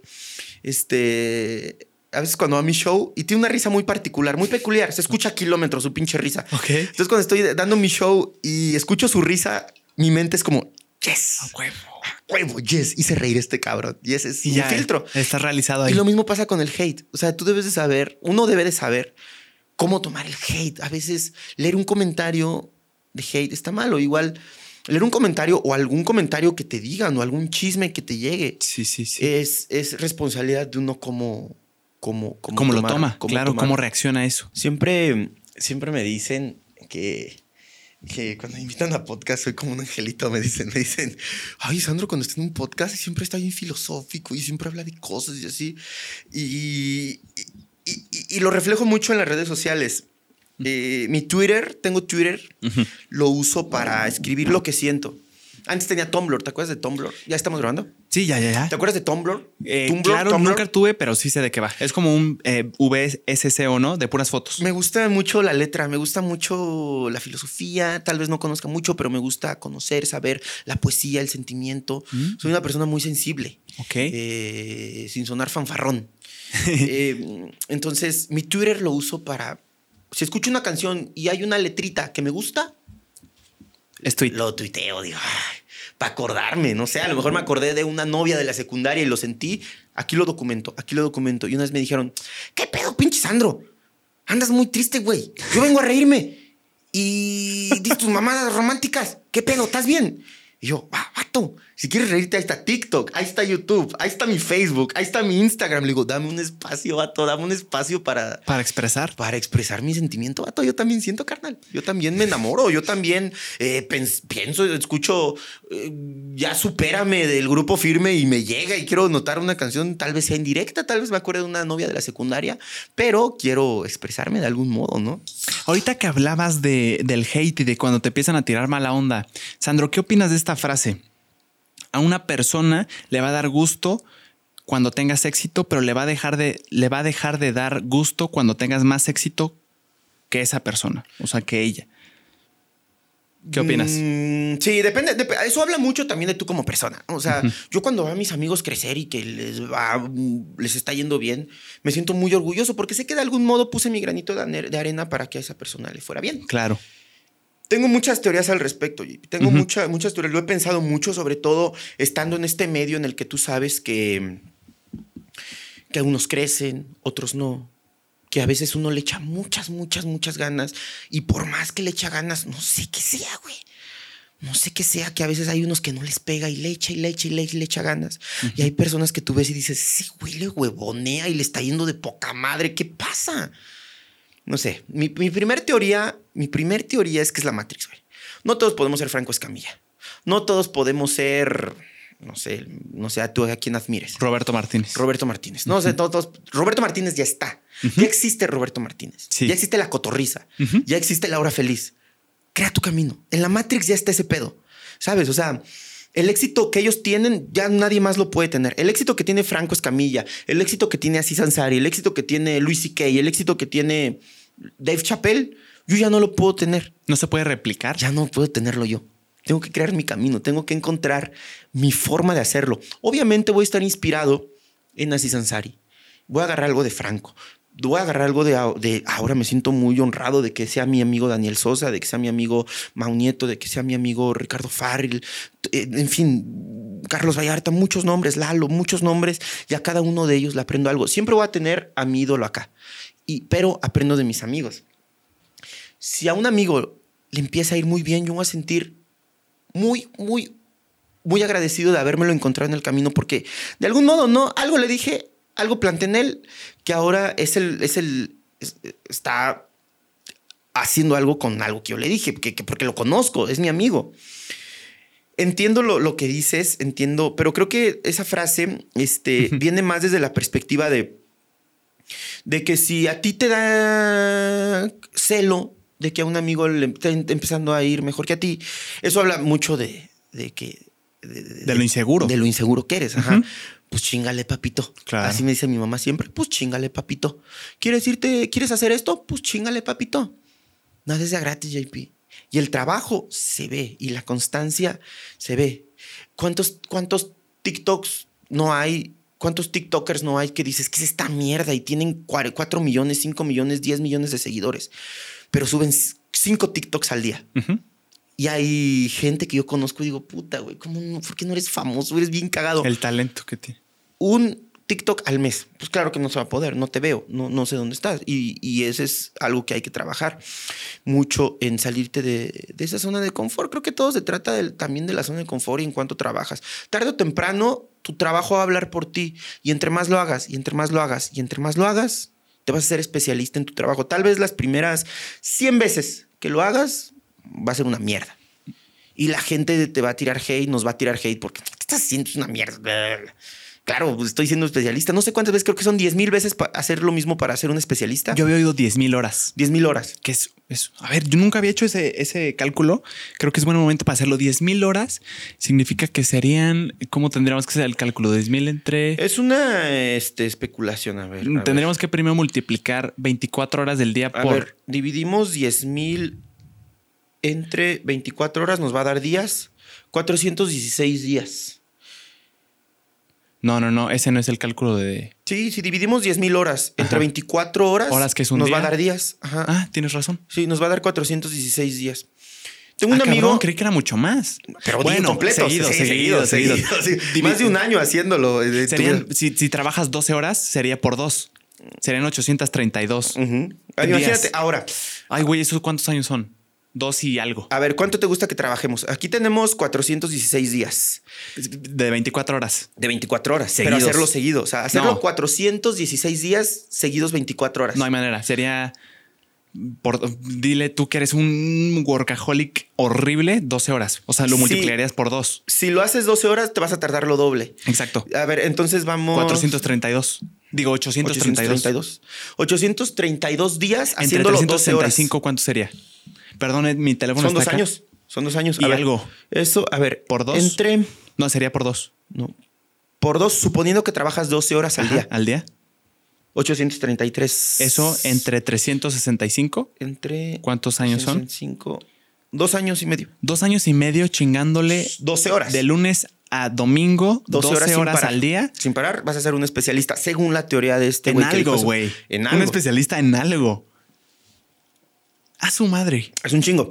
Una vez tengo un amigo que, que fuma marihuana y se estaba haciendo un porrito, ¿no? Y le salió bien bonito. Bien bonito. Y yo así estaba. Como la espátula dorada. Así. ok. dije, órale, güey, haces tu porro bien bonito. ¿Cómo le haces para hacer tu porro tan bonito? Me dice, es que hago un chingo de porros, güey. Le digo, ah, pues sí. Pues sí. ¿Tiene sentido? sí, güey, claro. a mí me salen de la chingada porque nunca he hecho un pincho porro, güey. Claro que me callo. Ya, ya lo entendí. Entonces, este, pues sí, y muchas veces siempre va a haber. Si los perros ladran es porque voy avanzando. Ah, claro. Estoy de acuerdo, hermano. uno, ahorita que eh, últimamente he estado metiéndome como en temas de la abundancia. Mm. He estado leyendo sobre la abundancia, la abundancia esto, la abundancia el otro. Todo está en uno. ¿Has, escuchado un libro que se llama ¿Cómo hacer que todo te importe un carajo? Sí, ¿Cómo eh, hacer The Art of. eh, Está en inglés, Mark, ¿no? Of Mark. Not Giving a Fuck. No es de Mark, quién sabe qué. ¿Es naranja el libro? Sí, sí, sí. sí, esta, sí, esta madre dice, "L- la mierda pasa, carnal. Si tú te deprimes o te agüitas por lo que te está pasando, es como tú lo tomes. Puede que se muera tu perrito. Ok, se va a morir tu perrito y estás en la mierda. Tú decides cuánto tiempo estar. Tal vez sea un pedo químico, necesites un medicamento, no sé, cualquier cosa. Pero el libro lo explica así. ¿Cómo tomas ese hate? ¿Cómo tomas eso? O sea, ¿qué tanto te afecta? Es tu decisión. Puedes dejar hablando a la gente sola, pero ¿cómo uno toma el hate que le tiren? O sea, No sé, no dices lo que lo que importa es tu reacción, no lo que suceda. Ya. Tu, reac- tu reacción, en tu reacción, obviamente tiene que haber una preparación también para tener reacciones óptimas, ¿no? Tienes que leer ese pinche libro para que... Para empezar. Para empezar, sí, Sí. sí, claro, no, no puedes así de la nada ser el mejor reaccionando, no. Sí, sí, sí. Hasta que leí ese libro, dije, ok, voy a tomar esta reacción. Mm, Tengo mi gira. Voy a poner un ejemplo el más que, me- que se viene primero a la mente. Tengo mi gira. Hice mi póster como Michael Jackson. No sé si has visto mi póster, que estoy así como en el disco de Thriller. Hice mi póster. Y, Sí lo he visto, sí y, lo he un, visto. y un vato me comenta, me dice, pinche plagiador. Te voy a exponer, le copiaste a Michael Jackson. ¿Cómo te atreves a copiarle? Eres un plagiador, ojalá te pudras. Y, Ay, güey. What the fuck, man. Le digo, soy comediante, vato, aguanta. Obviamente es un tributo, es una burla, güey. Me parezco a ese güey. Quise hacer el- mi póster igual a ese güey porque me parezco. Una Usé esa imagen. Es una parodia, viejo, cálmate. Me pude haber clavado y dicho, chale, güey. Qué mal que a la gente no le guste. Qué feo que este güey me diga esto. O contestarle, chingas a tu madre, cabrón, así. Le dije, y, y le puse, carnal, soy Michael Jackson, no me morí. A huevo. ¿Cómo lo tomas? No me morí, hermano. Le digo, ve a mi show, ahora hago comedia. Ve, si no te gusta, te devuelvo tu dinero. Puso, ok, ahí nos vemos. Ay, Se acabó el pedo, viejo. Se acabó el pedo. Ni, ni, me, ni me dio ansiedad, ni me frustré, ni me agüité. Dije, wow. O sea, lee el libro, viejo. Te va, te va. Me lo voy a aventar. Sí, sí, léelo. Léelo. Está, está muy bonito. ¿Sabes qué es lo bonito de ese libro? Te, Mm. te doy el consejo. Sí. Léelo, léelo. O sea, si traes un pedo acá que te esté dando vueltas, molestando. Ajá. Empieza a leerlo. Cuando encuentres la respuesta, déjalo de leer. Ponle pausa, porque ya no necesitas el libro. Si sigues consumiendo ese libro, te va a dar consejos y te va a dar cosas que no te van a estar sirviendo porque no estás viviendo y no te sientes identificado. Mm. En el momento en el que te vuelvas a sentir con ansiedad o con algo, o quieres que algo te valga madre, o sientes que le estás dando mucho peso a algo y te está quitando de tu centro, vuelve a agarrarlo y hasta que, y empieza a ojearlo, a leerlo, y te va a dar la respuesta y cuando te la dé y ya la encuentres, Vámonos. lo vuelves a soltar. Ay, y así, güey. yo no lo he terminado. Neta. No lo he terminado, ya llevo dos años con él, pero empecé a leerlo así y para mí ha sido maravilloso leerlo de ese modo. Es como la Biblia. ¿Has escuchado este, Claro. este pedo de la Biblia? Que si tienes un pedo, abres la Biblia Y y te va a dar la respuesta. Ajá. Vato, una vez yo traía un pedo de ansiedad bien cabrón por un pedo que tenía en la preparatoria de que no pasaba unas materias y me iban a correr la madre. Por borracho, por irme con mis compas, por el desmadre así. Entonces me iban a sacar de la prepa y eso para, para mis papás significaba Un un fracaso. fracaso horrible, viejo, porque, pues imagínate, yo del rancho viniendo todos los días, mis papás se esforzaban por darme, por así, ¿no? Claro. Y decirles, uy, ¿qué creen? Me corrieron. ¿Por qué? Pues, desmadroso. Me iban a mandar al carajo. Claro. Entonces yo así buscando refugio en Dios, no dije, Dios, ayúdame, yo sé que la regué y así. Abro la Biblia y, en, y, y sa- y sale en una carta de, de- creo que es de San, San Juan, creo que es una carta de San Juan. Lo abro y el texto decía, entonces los pecadores se acercaron a Dios, pero Dios les dio la espalda porque él... Yo, "¿Cómo fue? ¡No! ¡No! ¡No! ¡No! ¡No, Dios, no me des la espalda! Y aparte los pecadores se Sí. acercaron. Dije, va de nuevo, va de nuevo, va de nuevo. Dije, No, no. ¿Es en serio te pasó eso? Sí, me pasó, te lo juro, güey. Te lo juro que me pasó eso. Dije, ay, no, Dios mío. Clarito decía, entonces los pecadores se acercaron a. Dios, pero Dios no los escuchó No porque. Dios le, algo decía algo así como Dios ya les había hablado muchas veces y ahora ya no estaba Dios dispuesto a ayudarlos. Y yo, what the fuck, no, no, Dios mío, si me van a correr, Dios. Oye, ¿te corrieron esa vez? Nah, ¿No? no me. Bien, Justamente ese semestre cambiaron de 10 reprobadas a 12 Ay, y yo güey. reprobé 11. No, güey. Dios una. fue Dios, yo Sí, creo. fue ¿eh? Dios. Sí, pues chillando ahí, pues como no berreando así con el moco. Y no, Dios, por favor. Oye, Sandro, ¿sobrepiensas mucho las cosas? ¿Tiendes a? Sí, like si tú también piensas las cosas mucho, amigo. Sí, sobreanalizo todo muy ¿Crees cabrón. que es normal? Últimamente lo he oído como algo muy común, pero no sé si, si sea algo normal. Pues mira, yo todo el tiempo he sido así. Mm. Ha habido acontecimientos en mi vida que sí me han hecho cambiar y han hecho menos inseguro. Pero también he trabajado mi seguridad mucho. No podría decir si, si, si es bueno o malo o es de ahorita sobreanalizar o tal vez ahorita la gente ya se está dando cuenta que sobrepiensa las cosas. Gente insegura ha habido creo que desde, desde el inicio de la historia. Claro. Y hay muchos tipos de inseguridades. Mi inseguridad consiste, JP, en que si sé que algo me va, no sé, digamos, ahorita estoy pleno y me ofrecen un trabajo. Me dicen, Sandro, te ofrecemos un trabajo en Monterrey haciendo números, me conviene. O viendo por mi carrera, me conviene. Entonces estoy pensando y pienso y pienso y pienso y digo, me conviene, me voy, no me voy. Sé que si me voy, ya no voy a ver a mis papás, ya no voy a ver a mis hermanos tan seguido. Sé que esto, sé que tal vez pierda una relación, sé que, no sé. Pero entonces, em, y es mi sobreanálisis, es, es mi análisis. Ahora, esto y esto, ¿qué me conviene más? ¿Qué quiero? ¿Cuál es mi meta? Mm. Como pros y contras. Costo-beneficio. Mm. Este. Tengo, tengo retacado mi, post, mi, mi casa de post-its que dicen: piensa más rápido, haz las cosas sin pensar, piensa más las cosas. Digo, ya no pienses las cosas. Porque tengo un amigo que se llama Josuesi. Un saludo para el compa Josuesi. Que, eh, un genio el cabrón. Que eh, una vez le dije, güey, tengo una idea yo colecciono sobrecitos de salsas. Sobrecitos de salsas, colecciono. Y una vez vi una, un reel de una morra que se hizo un, un- un- creo que fue un cinturón con sobrecitos de salsas. Y le dije a este güey, este Jay, Josué sí, es este confeccionista, es diseñador de moda. Ok. Le dije, viejo, tengo esta idea, mira, vi esto, tengo mis sobrecitos de salsas, vamos a hacer un traje, güey, de sobres de salsas. y le digo, y lo güey. grabamos. Y me dice, neta, le digo, sí, güey, hay que hacerlo, güey. Y me dice, va, te veo tal día en la oficina. Y yo, no se diga más, dijo, claro, claro, claro. Llega a la oficina y según yo lo íbamos a, a planear. Le dije, güey, le digo, vamos a planearlo quiero hacerlo, hacerlo, hacerlo así. Y dice, sale, pues vamos por las cosas. Y yo, no mames, güey, pues apenas hay que platicarlo para grabar el video. Dice, ¿para qué lo piensas, güey? Ya lo platicamos ahorita y tenemos dos horas para hacerlo. Vamos a hacerlo. Y yo, madres, sí, vea, vamos por las cosas, güey. Güey, nos movimos, fuimos por las cosas, fuimos por los sobres, fuimos por las esas madres para de, de las carpetas, los tarjeteros. Lo hicimos en dos horas y salieron esas fotos, güey. Está bien, está bien chingón, ¿eh? Deja- déjame enseñarlo. Sí, ¿no? Te paso la foto también, si te paso las fotos también si quieres. No se alcanza a enfocar. Te paso las fotos ahí para que las. No, pues si no es el celular y hay pies con el, con el lente, no. Sí, perdón. JP le está dando zoom a la pantalla de la cámara como si fuera el celular. No, no, no. Pero enfoca con el lente. Eso es falta, no es cierto. Ve, este, ¿ves, ¿ves esta cosita que, que como que te sigue? Ujú. Ese es donde está enfocando. Entonces, esto es Ah, ¿lo touch tienes en lo- automático? Ajá, exactamente. Ah, perdón. Pero Perdón, sí. es mi error. Esta está padrísima, ¿eh? Es Aquí vamos a poner la foto. Sí, te las paso. Entonces este güey me dijo, güey, no pienses las cosas, hazlas. Ya. Y a partir de ese momento, y dije, pues sí. O sea, mientras se trate de hacer las cosas, ¿sabes qué es lo que nos da miedo y por qué sobreanalizo las cosas muchas veces? Y yo creo que es el principal vicio que ¿Por nos, qué? va, que nos va a sacar de una zona de confort, que nos va a hacer batallarle. Te va a incomodar. Vamos a ganar, vamos a gastar dinero, nos vamos a mover, nos vamos a cansar en hacer algo. Pero no me acuerdo de quién escuché esta filosofía que, que dice que cuando estés.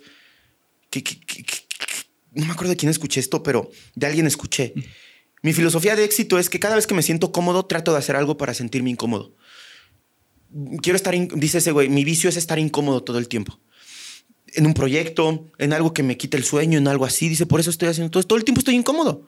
El momento en el que esté cómodo es un vicio, se me va a hacer vicio. Y si, y si estoy cómodo, significa que estoy estancado. ¿Crees que es malo estar cómodo? No, es riquísimo. ¿Necesario dirías? Mi papá es la persona que conozco que vive en una zona de confort deliciosa y mi papá es feliz. Pero mi papá no sé si ya lo logró, no sé si, si él siempre quiso la vida que tiene, pero yo admiro mucho a mi papá e incluso a veces me dan hasta celos de que digo, mi papá vive feliz. Yo qué más quisiera que tener un trabajo, trabajar ocho horas, llegar, disfrutar de mi familia y dormir tranquilo y al otro día igual, tener una rutina bien marcada. Y mi papá lo hace. Y mi papá es el maestro en eso. Y muchas veces le decía, ahora le vamos a hacer algo más, un negocio, algo. No, yo estoy bien, hijo. Yo no quieres hacer nada, papá. ¿Por qué? Estoy bien. Y ahora que lo veo, lo admiro mucho. Porque esta hambre ya la, o sea, la, la tiene, pero, pero también ya la sació en algún punto en su vida y ahorita está contento. Mm. Él decidió disfrutar de su familia, él decidió descansar ocho horitas y él descansó dormir otras ocho, 24 horas al día. Trabajar, dormir y disfrutar y... Se repite. Y qué rico. Yo no, no, JP, yo, si, me lo, si me lo preguntas, yo quiero estar incómodo todo el tiempo. Y todo el tiempo me saboteo, según yo. Todo el tiempo me estoy saboteando, metiéndome el pie, haciendo esto, haciendo lo otro. Y creo que ya depende mucho también de que un, que un, cuáles sean las metas de cada persona. Es, es un tema muy, muy subjetivo y muy personal. Yo, no, yo eh, ahora me siento un poco agresivo en decirle a mi papá, vamos a hacer un negocio, papá, y vamos a hacer esto y así. Cuando mi papá en realidad no tenía la necesidad de hacerlo conmigo y mi- era un capricho que yo tenía. Y. Pero. Todo, to- to- todo se basa en qué es lo que quieras. ¿Sabes? O sea, tú puedes llegar a 100 mil seguidores en. No sé. No sé cuál sea tu meta. 100 mil seguidores. YouTube. Cuando tengas tus 100 mil seguidores, tú decides si sigues trabajando para tener 200 o hacer algo para siempre tener 100 mil. Siempre tener 100 mil, siempre tener 100 mil. O un millón. Y yo soy así. Yo cuando tuve mil seguidores en Instagram dije, pues vamos por 10. Y ahorita, y cuando tuve 10 dije, pues vamos por 50. Y cuando tuve 50 dije, puta, pues vamos por Vámonos 100. por la grande. Vamos por 100. Y cuando tenga 100, mi próxima meta van a ser 500 mil. Ya no van a ser 200 porque los 100 ya los tuve. O sea, Ahora van a ser 500 mil o 250 mil, no sé, pero algo tengo que hacer. Y todo el tiempo es estar trabajando y trabajando y trabajando. Tal vez en 500 mil le pare, diga, ando chido, ya me voy a dedicar a ser actor y ya ni voy a pelar las redes sociales. O me voy a ir de conductor, ¿sabes? O sea, ya veré el modo, ya veré la forma. Si Dios me presta vida de cómo quiera mis metas, las que tengo marcadas acá en mi mente, qué es lo que quiero, y, y- y ya se dará. Ya veré cómo trabajarlo. Pero mientras tanto me preocupo en un objetivo y en vivir este, al día, trabajar hoy. Subir hoy 20 seguidores. Si subo 20 seguidores hoy, ya, ya me estoy acercando cada vez, creo que más. ¿Me quiero comer el mundo? Sí. Me, me- quisiera tenerlos ya mañana, JP, te lo juro.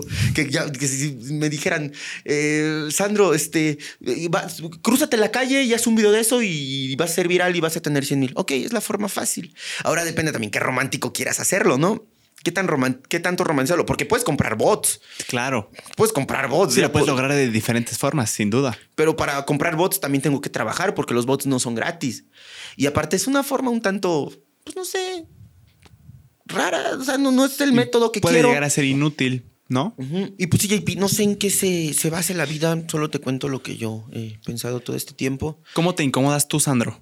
O sea, dices que estás en busca de salirte de tu zona de confort lo más que puedas. Ahorita estoy incómodo. Ejemplitos así que, que nos digas así de, güey, yo hago esto y boom, o sea, le cambio la jugada. ¿Qué, qué es lo que Probar haces? chistes me incomoda mucho. Ok. Probar un nuevo chiste me incomoda mucho. Conocer gente me incomoda mucho. Hacer Ya. RP, lo que dicen RP, de conocer gente nueva que sabes que te conviene, me incomoda mucho. Este, me incomoda mucho vivir en la Ciudad de México, JP, me incomoda mucho. Estar solo allá. La soledad me pega los sábados, los domingos, ¿sabes? Me, me incomoda mucho. Me incomoda mucho, este, ir a otra ciudad a dar show cuando no sé cuánta gente vaya al show, por ejemplo. Me incomoda mucho. Como esa El- incertidumbre. Ajá, es el ego, es el ego el que te, que te da por ahí algo. Que el ego dice, no, así. ¿Y te gusta mucho. sentirte así? Sí, es mi vicio. Qué cabrón. Es mi pinche vicio. Es bien incómodo y duele, güey. Duele un chingo, duele madurar. Es que ahorita Es que me lo dices, madurar. a mí no me gusta incomodarme. Te soy sincero. Ah, sí. Yo no me puedo- tus incomodidades. Yo sí he visto que tienes tus incomodidades. No, claro, pero no significa que me gusten. Ah, ok. Creo que en alguna, en algún punto van a ser Es necesarias. como amor apache, ¿no? Exacto. Pero así que dices tú que te da como si, si me gusta, yo no podría decir eso. Por ejemplo, un hate que te caiga. Te está incomodando. Pues puta, güey. Claro. Puta, güey. Qué incómodo. Qué incómodo que, estar, que te- alguien te esté señalando. A mí Sí. me han señalado así, así, así, así. Ajá. Qué Claro. incómodo. Qué incómodo estar en el ojo. Ajá. Pero lo seguimos haciendo. Seguimos aquí. Pero no significa que necesariamente te guste. Como dices tú de, ay, güey, sí, me está incomodando. Ajá. Es amor a pa- ma- Más bien, ¿qué puede más? ¿Esa incomodidad? Exacto, O 100%. tu, o, o qué es, o tu objetivo. Mi objetivo siete veces. Estoy incómodo. Lo voy a seguir haciendo. Aunque me incomode. Sí, claro, 100%. Pero no es así como un, hoy, güey, sí me gusta. Y el siguiente paso, JP, ya cuando termines aquí en Querétaro y cuando ya no, ya Querétaro se te haga chiquito para hacer, para cumplir tus objetivos, no sé, Ciudad de México, Monterrey, no sé qué te gusta, Guadalajara, Los Sí. Ángeles, te va a incomodar ir, hacer mudanza, conseguir un lugar donde estar allá. Qué incómodo. No tienes por qué, si tú vives aquí con tus papás o con, solo, con quien sea, y estás en una plenitud viviendo, te va a incomodar. Hola, llamo para saber en cuánto está la renta. Qué incómodo. Qué incómodo, güey. Qué ¿Cómo- incómodo. ¿Cómo que 50 mil en la Ciudad de. México? No, pero yo, ya llevo mi ropa. Te va a incomodar hacer el depósito. El depósito y la renta. Hoy, 100 mil varos de putazos. Hoy, te va a incomodar. Te va a incomodar conocer a tus vecinos.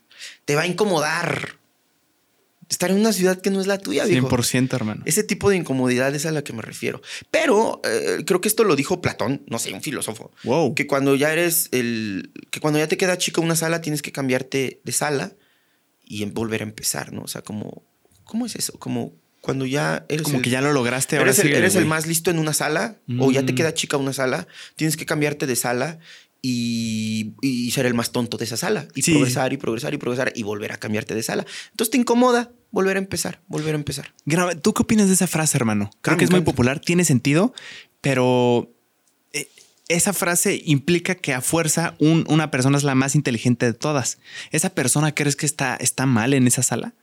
No, yo lo Porque escuché. es necesaria, ¿estás de acuerdo? Si seguimos la premisa de que si estás en un salón donde tú eres el más inteligente, cámbiate de sala, siempre va a tener que haber una persona más inteligente y siempre va a tener que estarse cambiando. Llamemos la inteligencia la actitud o no inteligencia, no sé, de acá es como Hambre, ponle tú, Hambre, hambre. hambre. Ajá. Entonces, hay gente que se brinca salas, ¿sabes? Y Ah, me ha pasado también. A veces digo, ahí voy y Nope. no. No era Tengo para que mí. regresar. Ay, para atrás. ¿Has leído un libro que se llama Juan Salvador Gaviota? ¿Lo has escuchado? No, nunca lo he oído ni leído. Dale, habla de eso. Y otro ejemplo que tengo es Slash. ¿Conoces a Slash, al El guitarrista, guitarrista Slash? sí. No, no, estoy, no estoy muy conocedor, pero claro que lo Slash i- i- indirectamente hizo eso. Él, le preguntaron, ¿cómo eres tan chingón en la guitarra? Y dijo, ah, es que yo me compré una guitarra y después fui con un amigo que sabía que me podía enseñar lo básico de guitarra. Cuando él ya no me podía enseñar más, me iba con otro güey a que me siguiera enseñando guitarra que era más cabrón con el que había ido. Y así avancé, avancé, avancé hasta llegar a ser yo. Hasta llegar a ser el más cabrón lo que soy ahorita. Y sigo aprendiendo, dice, sigo juntándome con amigos que todo el tiempo me están enseñando cosas en la guitarra. Mm. O sea, implícitamente también lo hizo. ¿Crees que hay un tope en donde, o sea, en el caso de Slash, güey, ¿quién le puede enseñar algo que Slash no sepa de guitarra? Que puede que suene soberbio, pero güey, es- a esos niveles me refiero. Es que ¿Crees creo- que haya un tope donde digas, güey, ya, Ya soy el más, el más cabrón en cualquier sala que me pongas en el mundo? Es que creo que eso solo pasa, por ejemplo, en el box. O en un deporte tan, tan severo. Pero no sé, en la, en la guitarra es lo que te decía hace rato. No puede ser ya Slash. El lugar de Slash ya está ocupado. Pero puede ser el más cabrón JP guitarrista. Y también vas a ser bien cabrón. Y no hay punto de comparación de Slash y contigo porque los dos ya son máster. Mm. Solo en un título de box, tal vez. ¿Sabes? Pero hasta en el box hay pesos. Sí. Entonces, Puede ser más chingón de acá, pero tú hay no cumples. categorías. Ah. Entonces, creo y no creo. Creo que ya cuando uno empieza a ser pro, va encontrando su voz y ya eres el más cabrón con tu voz. Mm, En la comedia, no sé. Podría catalogar a- a- quién es el mejor en la comedia, no sé. En pluma, en que mete gente, en popular, en trabajo, no sé. En pluma, ¿quién será el más cabrón El de cojo México? Y, el, yo creo que el cojo y Carlos Vallarta. Carlos Vallarta. Yo también por ahí oí, dicen que Fran Evia es un genio escribiendo. Sí. Sí, pero Fran, es- bueno, sí, Fran es un genio escribiendo.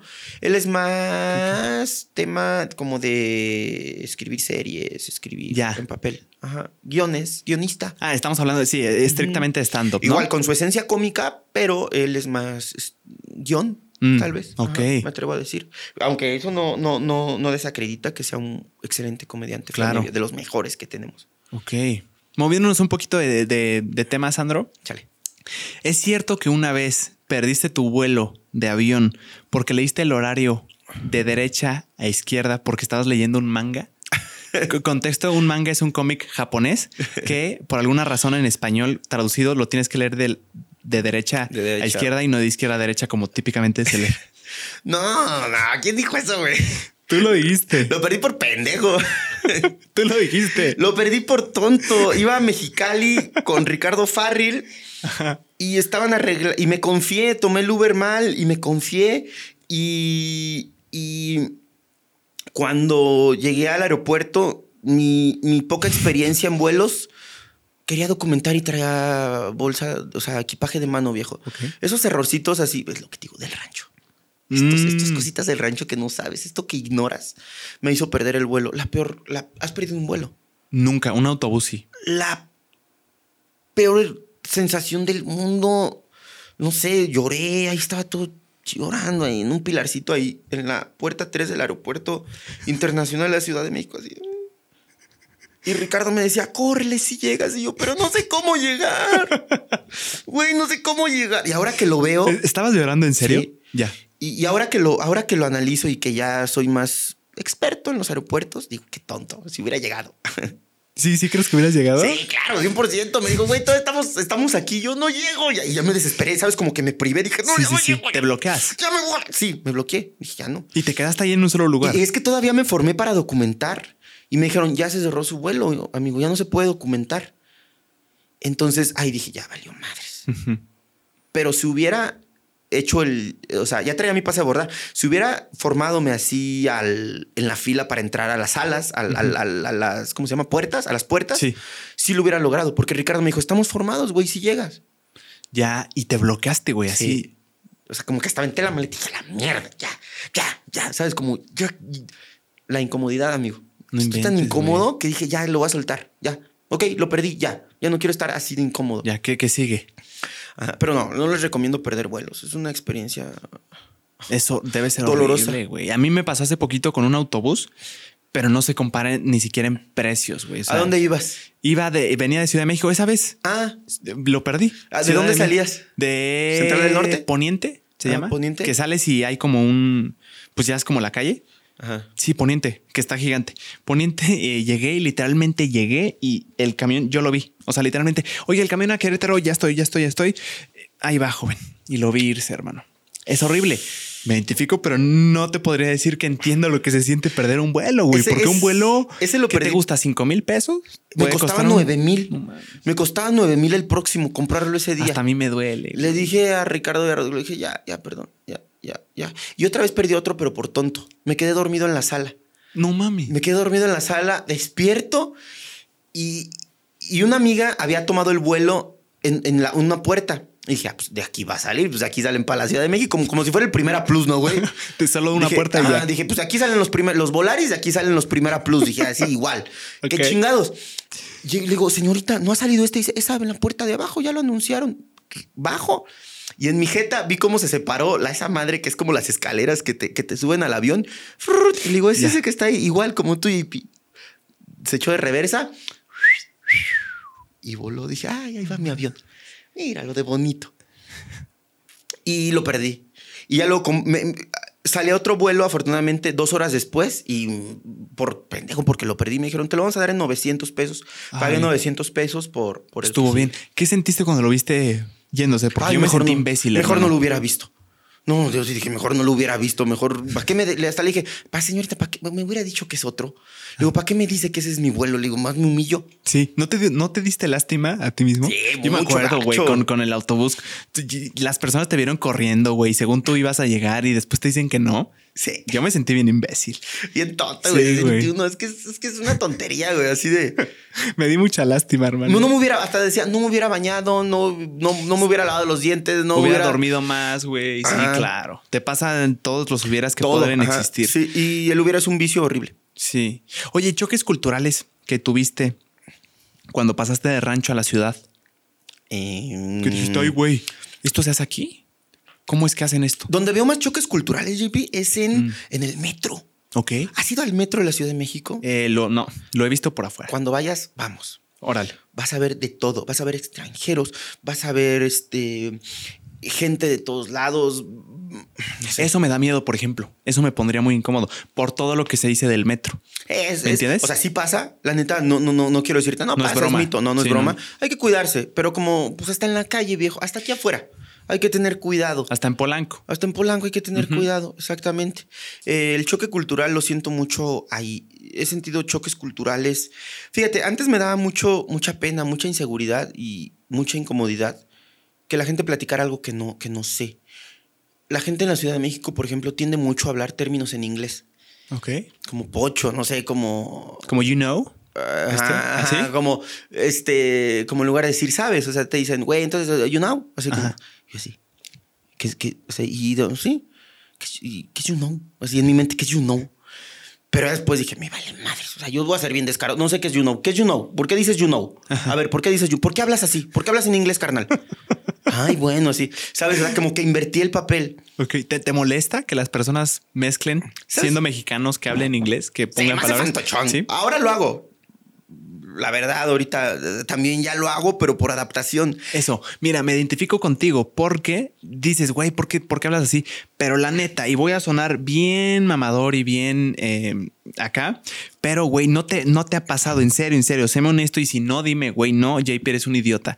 ¿No te ha pasado que hay términos que, que, que- que los entiendes en inglés y que no encuentras uno en español? Ajá. O sea, que dices, güey, Pues yo no sé mucho palabra. inglés, pero hay términos que en inglés que los uso, no se me viene ahorita ninguno a la mente, pero que los uso por. Sí, a mí tampoco, pero si hay porque, unos, porque sí hay. Ajá. Sí. Ajá, eh, como. No sé, güey. Eh, eh, venue. En lugar de decir lugar. O, Mm, ¿sabes? O sea, como cositas así. Algo que me pasó, JP, y, y quiero contarte esto. Sí, sí, sí. Algo que me pasó cuando me iba a la Ciudad de México. Mucha gente. Ahorita esta vez. Me, me fui primero en el 2019 a la Ciudad de México. Era otro Sandro. Yo era otro Sandro. La neta. No es nada lo que estás viendo ahorita. Tenía una inseguridad horrible, todo incómodo, todo el tiempo. No tenía terapia, vamos. No, no, no había ido a terapia, no conocía nada del pedo. Ok. Voy a la Ciudad de México y yo me sentía chiquito. Me sentía raro, me sentía inseguro, me sentía mal. Entonces, ¿qué es lo, lo que hacía cuando llegaba allá? Decía, veía cómo la hablaba la gente allá. Y me decían, ¿qué onda, bro? Hey, bro. Hey, así se hablaban allá la, la gente, bro, así, bro. Entonces llegaba acá a decir, bro, bro, bro, bro.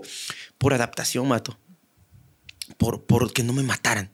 Por, por, por estar con la gente allá y que, que me sintieran. Es como si Sentirte vas a un lugar de parte. cholos. Si vas a un lugar de cholos, pues empiezas a actuar como cholo para que no te.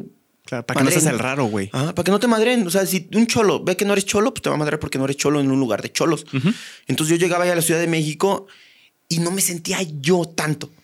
Pero por la adaptación. O sea, por, por decir, no, güey, si hablo ranchero Te van a ver o feo. si digo vato o si digo carnal, o sea, me van a empezar a ver, o sea, y eran mis chaquetas mentales que yo me hacía por la inseguridad que tenía. Entonces, bro, bro, oye, bro, oye, bro, oye, carnal, oye, bro, así. Regreso a Querétaro, tomo terapia y empiezo a contar todo, todo esto a mi, a, mi, a mi terapeuta, así. Y llegamos a la conclusión de eso, que fue adaptación, o sea, que fue para que no morirme allá, o sea, que fue, mi mente lo hizo y también una inseguridad que tenía. Lo trabajo y regreso ahorita en el 2020, enero 2021, perdón, regreso y ya fui yo. No sabes la paz que se siente, o sea, no sabes, esto que dicen, sé tú mismo, es, es real, o sea, es, es en serio, porque empecé a hablar como soy, o sea, empecé a decir como soy, a hablar como soy, y eh, vato, carnal. No manches, no, o sea, o luego me decían, güey, ¿has visto tal película? Y a veces no, no te ha pasado hasta en los conciertos, que haces un concierto, no te sabes una rola, o están amigos en una fiesta cantando canciones y una que no te sabes y hasta la tarareas y ni te la sabes. Y te haces el que sigo, el Te que la está el que sí disfrutando. por pertenecer Sí, claro, 100%. por pertenecer. Entonces yo tenía toda esta, todo este rollo por pertenecer allá para que me aceptaran. Sí. No sé qué tan ¿No crees que es normal de alguna forma? fantoche suene, no sé, eh, pero es como un instinto. Yo lo sentía como un instinto. Entonces regreso y me dicen, oye Sandro, qué diferente regresaste, güey. O sea, te sientes más tú, más confiado, más así y así. Y yo, ah, pues a huevo, güey. Le digo, pues ya, ya me vale madre. O sea, ya, ya vine, ya supe, ya conocí. Ahora, este soy yo. Quiéranme, no me quieran, si les caigo gordo, si piensan que soy ranchero y así, así, me vale madres. Pero ya ganaste porque eres tú. soy yo. Y es lo que, lo que decías hace rato. O sea, que hay cosas que yo no entendía cuando hablaban, los choques culturales, que no conocían así, que me... La gente asume, JP, que he viajado por el mundo. No sé si es por dónde llegué a vivir, no sé si es por lo que me dedico, no sé. Porque hablas de muchas cosas, güey. O sea, la neta, habla, sabes hablar de muchas cosas. Veo, investigo, pero la gente me dice, güey, como en Los Ángeles, me dicen, güey, güey, uno está, ah, no, ¿Cómo me dicen así? Por ejemplo, me dicen, este, güey, como la torta, como la hamburguesa de quién sabe qué de Los Ángeles, güey. ¿A poco no te sabe rara? Y yo, va, no mames, güey, no he ido a Los Ángeles. ¿Cómo? ¿No has ido a Los Ángeles? No, güey, ni tengo visa, le digo, o sea, pero ya con esta seguridad de, no, güey, yo no soy eso que tú estás asumiendo que soy. ¿Qué hubiera dicho el Sandro del 2019 ahí? Lo hubiera googleado y le hubiera dicho, ah, sí, ya sé cuál es. La que tiene el quesito este. Una vez me dijeron, una, fíjate, me arrepiento un chingo de esto, pero mucho, güey, mucho. Hasta me da pena, me da grinch reconocerla ahorita. Me dijeron, este, les dije eh, que había ido al, al, al, ¿Cómo se llama donde sacas la visa en Estados Unidos? ¿El consulado? ¿Consulado? Ah, bueno, creo que saca las visas en Estados Unidos, me dijeron. Eh, fui a sacar la visa de mi mamá porque iba a dejar Estados Unidos. Yo no la tengo, yo no tengo visa, no la he sacado. Qué irresponsable, ya sé, no la he sacado. Ah, eso soy, eso soy, ese Sandro soy. Este, que no la he sacado. Ok. Y ya, ya, ya tuve un trabajo allá y lo perdí por no tener pinche visa. ¿eh? O sea, es horrible. Yo sé que la estoy cagando, ya sé, pero así soy, así soy. Chance es buen momento para ponerte incómodo ahí. Sí, ¿eh? sí, sí, sí. Lo tengo que hacer, ya lo voy a hacer el siguiente mes. En lugar de decirte que mañana, este, me, dijeron, les dije, no, pues es que vengo de, sacar la visa. No les dije que era la de mi mamá y me dijeron, ¿y si te la dieron? Y yo, puta, qué vergüenza decir que no tengo visa, güey. Les dije, sí, todo bien, sí me la dieron, sí. Sí, sí, sí. Sí, sí, sí, todo bien, sí, ya la tengo. Ahí está. Ah, pues a ver cuándo vamos a Las Vegas. Y yo, Simón, sí, sí, sí. Jalo, jalo, yo mentiroso, güey. Yo bien pinche mentiroso nomás por querer pertenecer. Hay un vato que me dice, vamos a Las Vegas. Y dije, donde sí me invite, valió madres. Hace poquito también me, invitaron a Las Vegas. Vamos, Sandro, a Las Vegas. Y yo, no, mami, no tengo varo ahorita para ir a Las Vegas, güey. En otro tiempo yo hubiera, tengo. yo hubiera visto cómo le hago para conseguir el varo, para sacar la visa, hacerlo pero hubiera ido por la presión social que tuve. Y ahorita es como, no, vato, no tengo visa o estoy en este pedo así. Pero no sé, forma de adaptarse para no morir. No sé si sea un instinto, no sé si sea una inseguridad. Hipocresía también puede llegar a caer a la hipocresía, a la mentira. El chiste es que ya lo, ya lo estoy trabajando y, creo que se puede trabajar. Eh, como así se trabaja eso, se puede trabajar cualquier cosa, cualquier inseguridad que tengas, cualquier cosa que, que, que te haga sentirte mal, no incómodo, mal presionado. Yo creo que en algún, creo yo, no, no estoy informado del tema, pero creo que puede ser ah, en un punto hasta normal como el querer pertenecer y hacer cosas diferentes por querer pertenecer.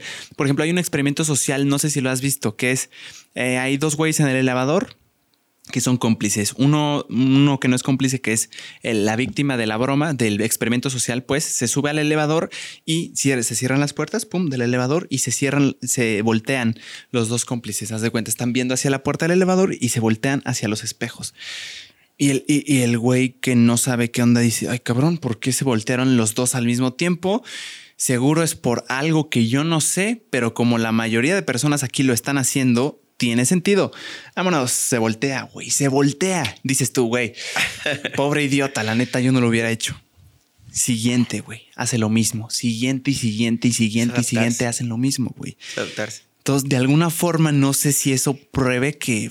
Sí, pues, algo, es como un instinto de, güey, yo, yo necesito pertenecer a esta manada.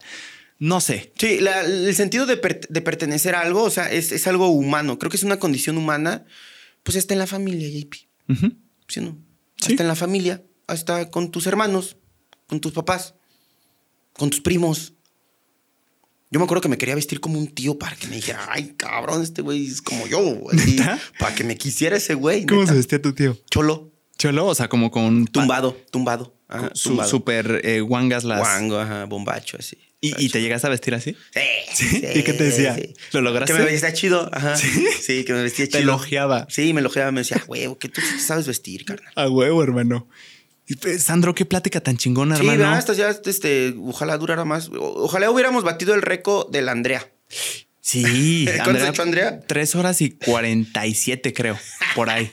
Nosotros duramos una hora 47, pero la neta yo no la sentí, no sé tú. No, nada. Para mí no pasó una hora 47. Cada vez que decías que ibas a cortar, decía, ay, ¿a poco ya pasó? Ya pasaron 20. Y ahorita nos vamos a ir a un open mic. Vamos a ir a un open mic. Este, oye, nos falta mucho de qué platicar. Vuelven a invitar. Claro, Hagamos una hermano. segunda parte para estar más. Sacar es más tu casa. cositas y Neta así. que esta es tu casa, Porque hermano. apuntaste un chingo y creo que ni siquiera dijimos cosas ahí de eso. Sí, no, esa es otra cosa. Esas son preguntas, pero no, yo no, mi intención no es seguirlas, ¿eh? Mm. Es simplemente A ver, dime una, dime una disfrutarlas. rápida, dime una rápida, déjame una decirte una rápida. específica. A Mira, ver. donde literal caiga. ¿Qué choques culturales tuviste al llegar a la Ciudad de México, a la gran ciudad? Ah, esta cayó, pero esta ya sí te la pregunté, güey. Sí. Tú dime cuándo frenó. Ya. ¿Es cierto que eres ingeniero? Sí, ya luego, luego lo solté, ni me lo preguntaste. Yo luego, luego, soy ingeniero, sí, no, luego, luego Como que he hablado. sentiste la necesidad. Pues es que sí, tengo que soltarlo porque como empiezo a hablar de, de cosas así, luego. Te cualifica, güey. Ah, pues sí, tengo, que- tengo que. bueno, A ver, a perros, A soy ver, ingeniero. Ahí les va mi, este, el parteaguas de por qué voy a hablar de esto. Ajá, ajá. Exacto. Hermano, qué chingón tenerte. Tú estás invitado. Muchas gracias, carnal. Cuando esté en la Ciudad de México, te, te contacto si estás por allá. Feliz Órale. de hacer la segunda parte. ¿Te Órale. late? Ahorita nos vamos a ir a un open mic. Vamos a ver qué tal. Va a estar Eh, bueno.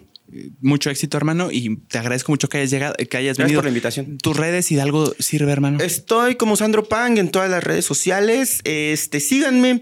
Eh, tengo varios programitas. Talachandro, Talachandro. Destrozando. Tenía un podcast que se llamaba Tocho Morocho con. Omar Molina, el niño rata. Por ahí lo vamos a retomar. Más que pues de repente se nos, se, no- se nos ganan otros compromisos. Este, tengo mi gira también. Varias ciudades, el World Tour. Ahí chequenlo. Tienes una por ahí. Ponle tú que esto salga en un mes. Ajá.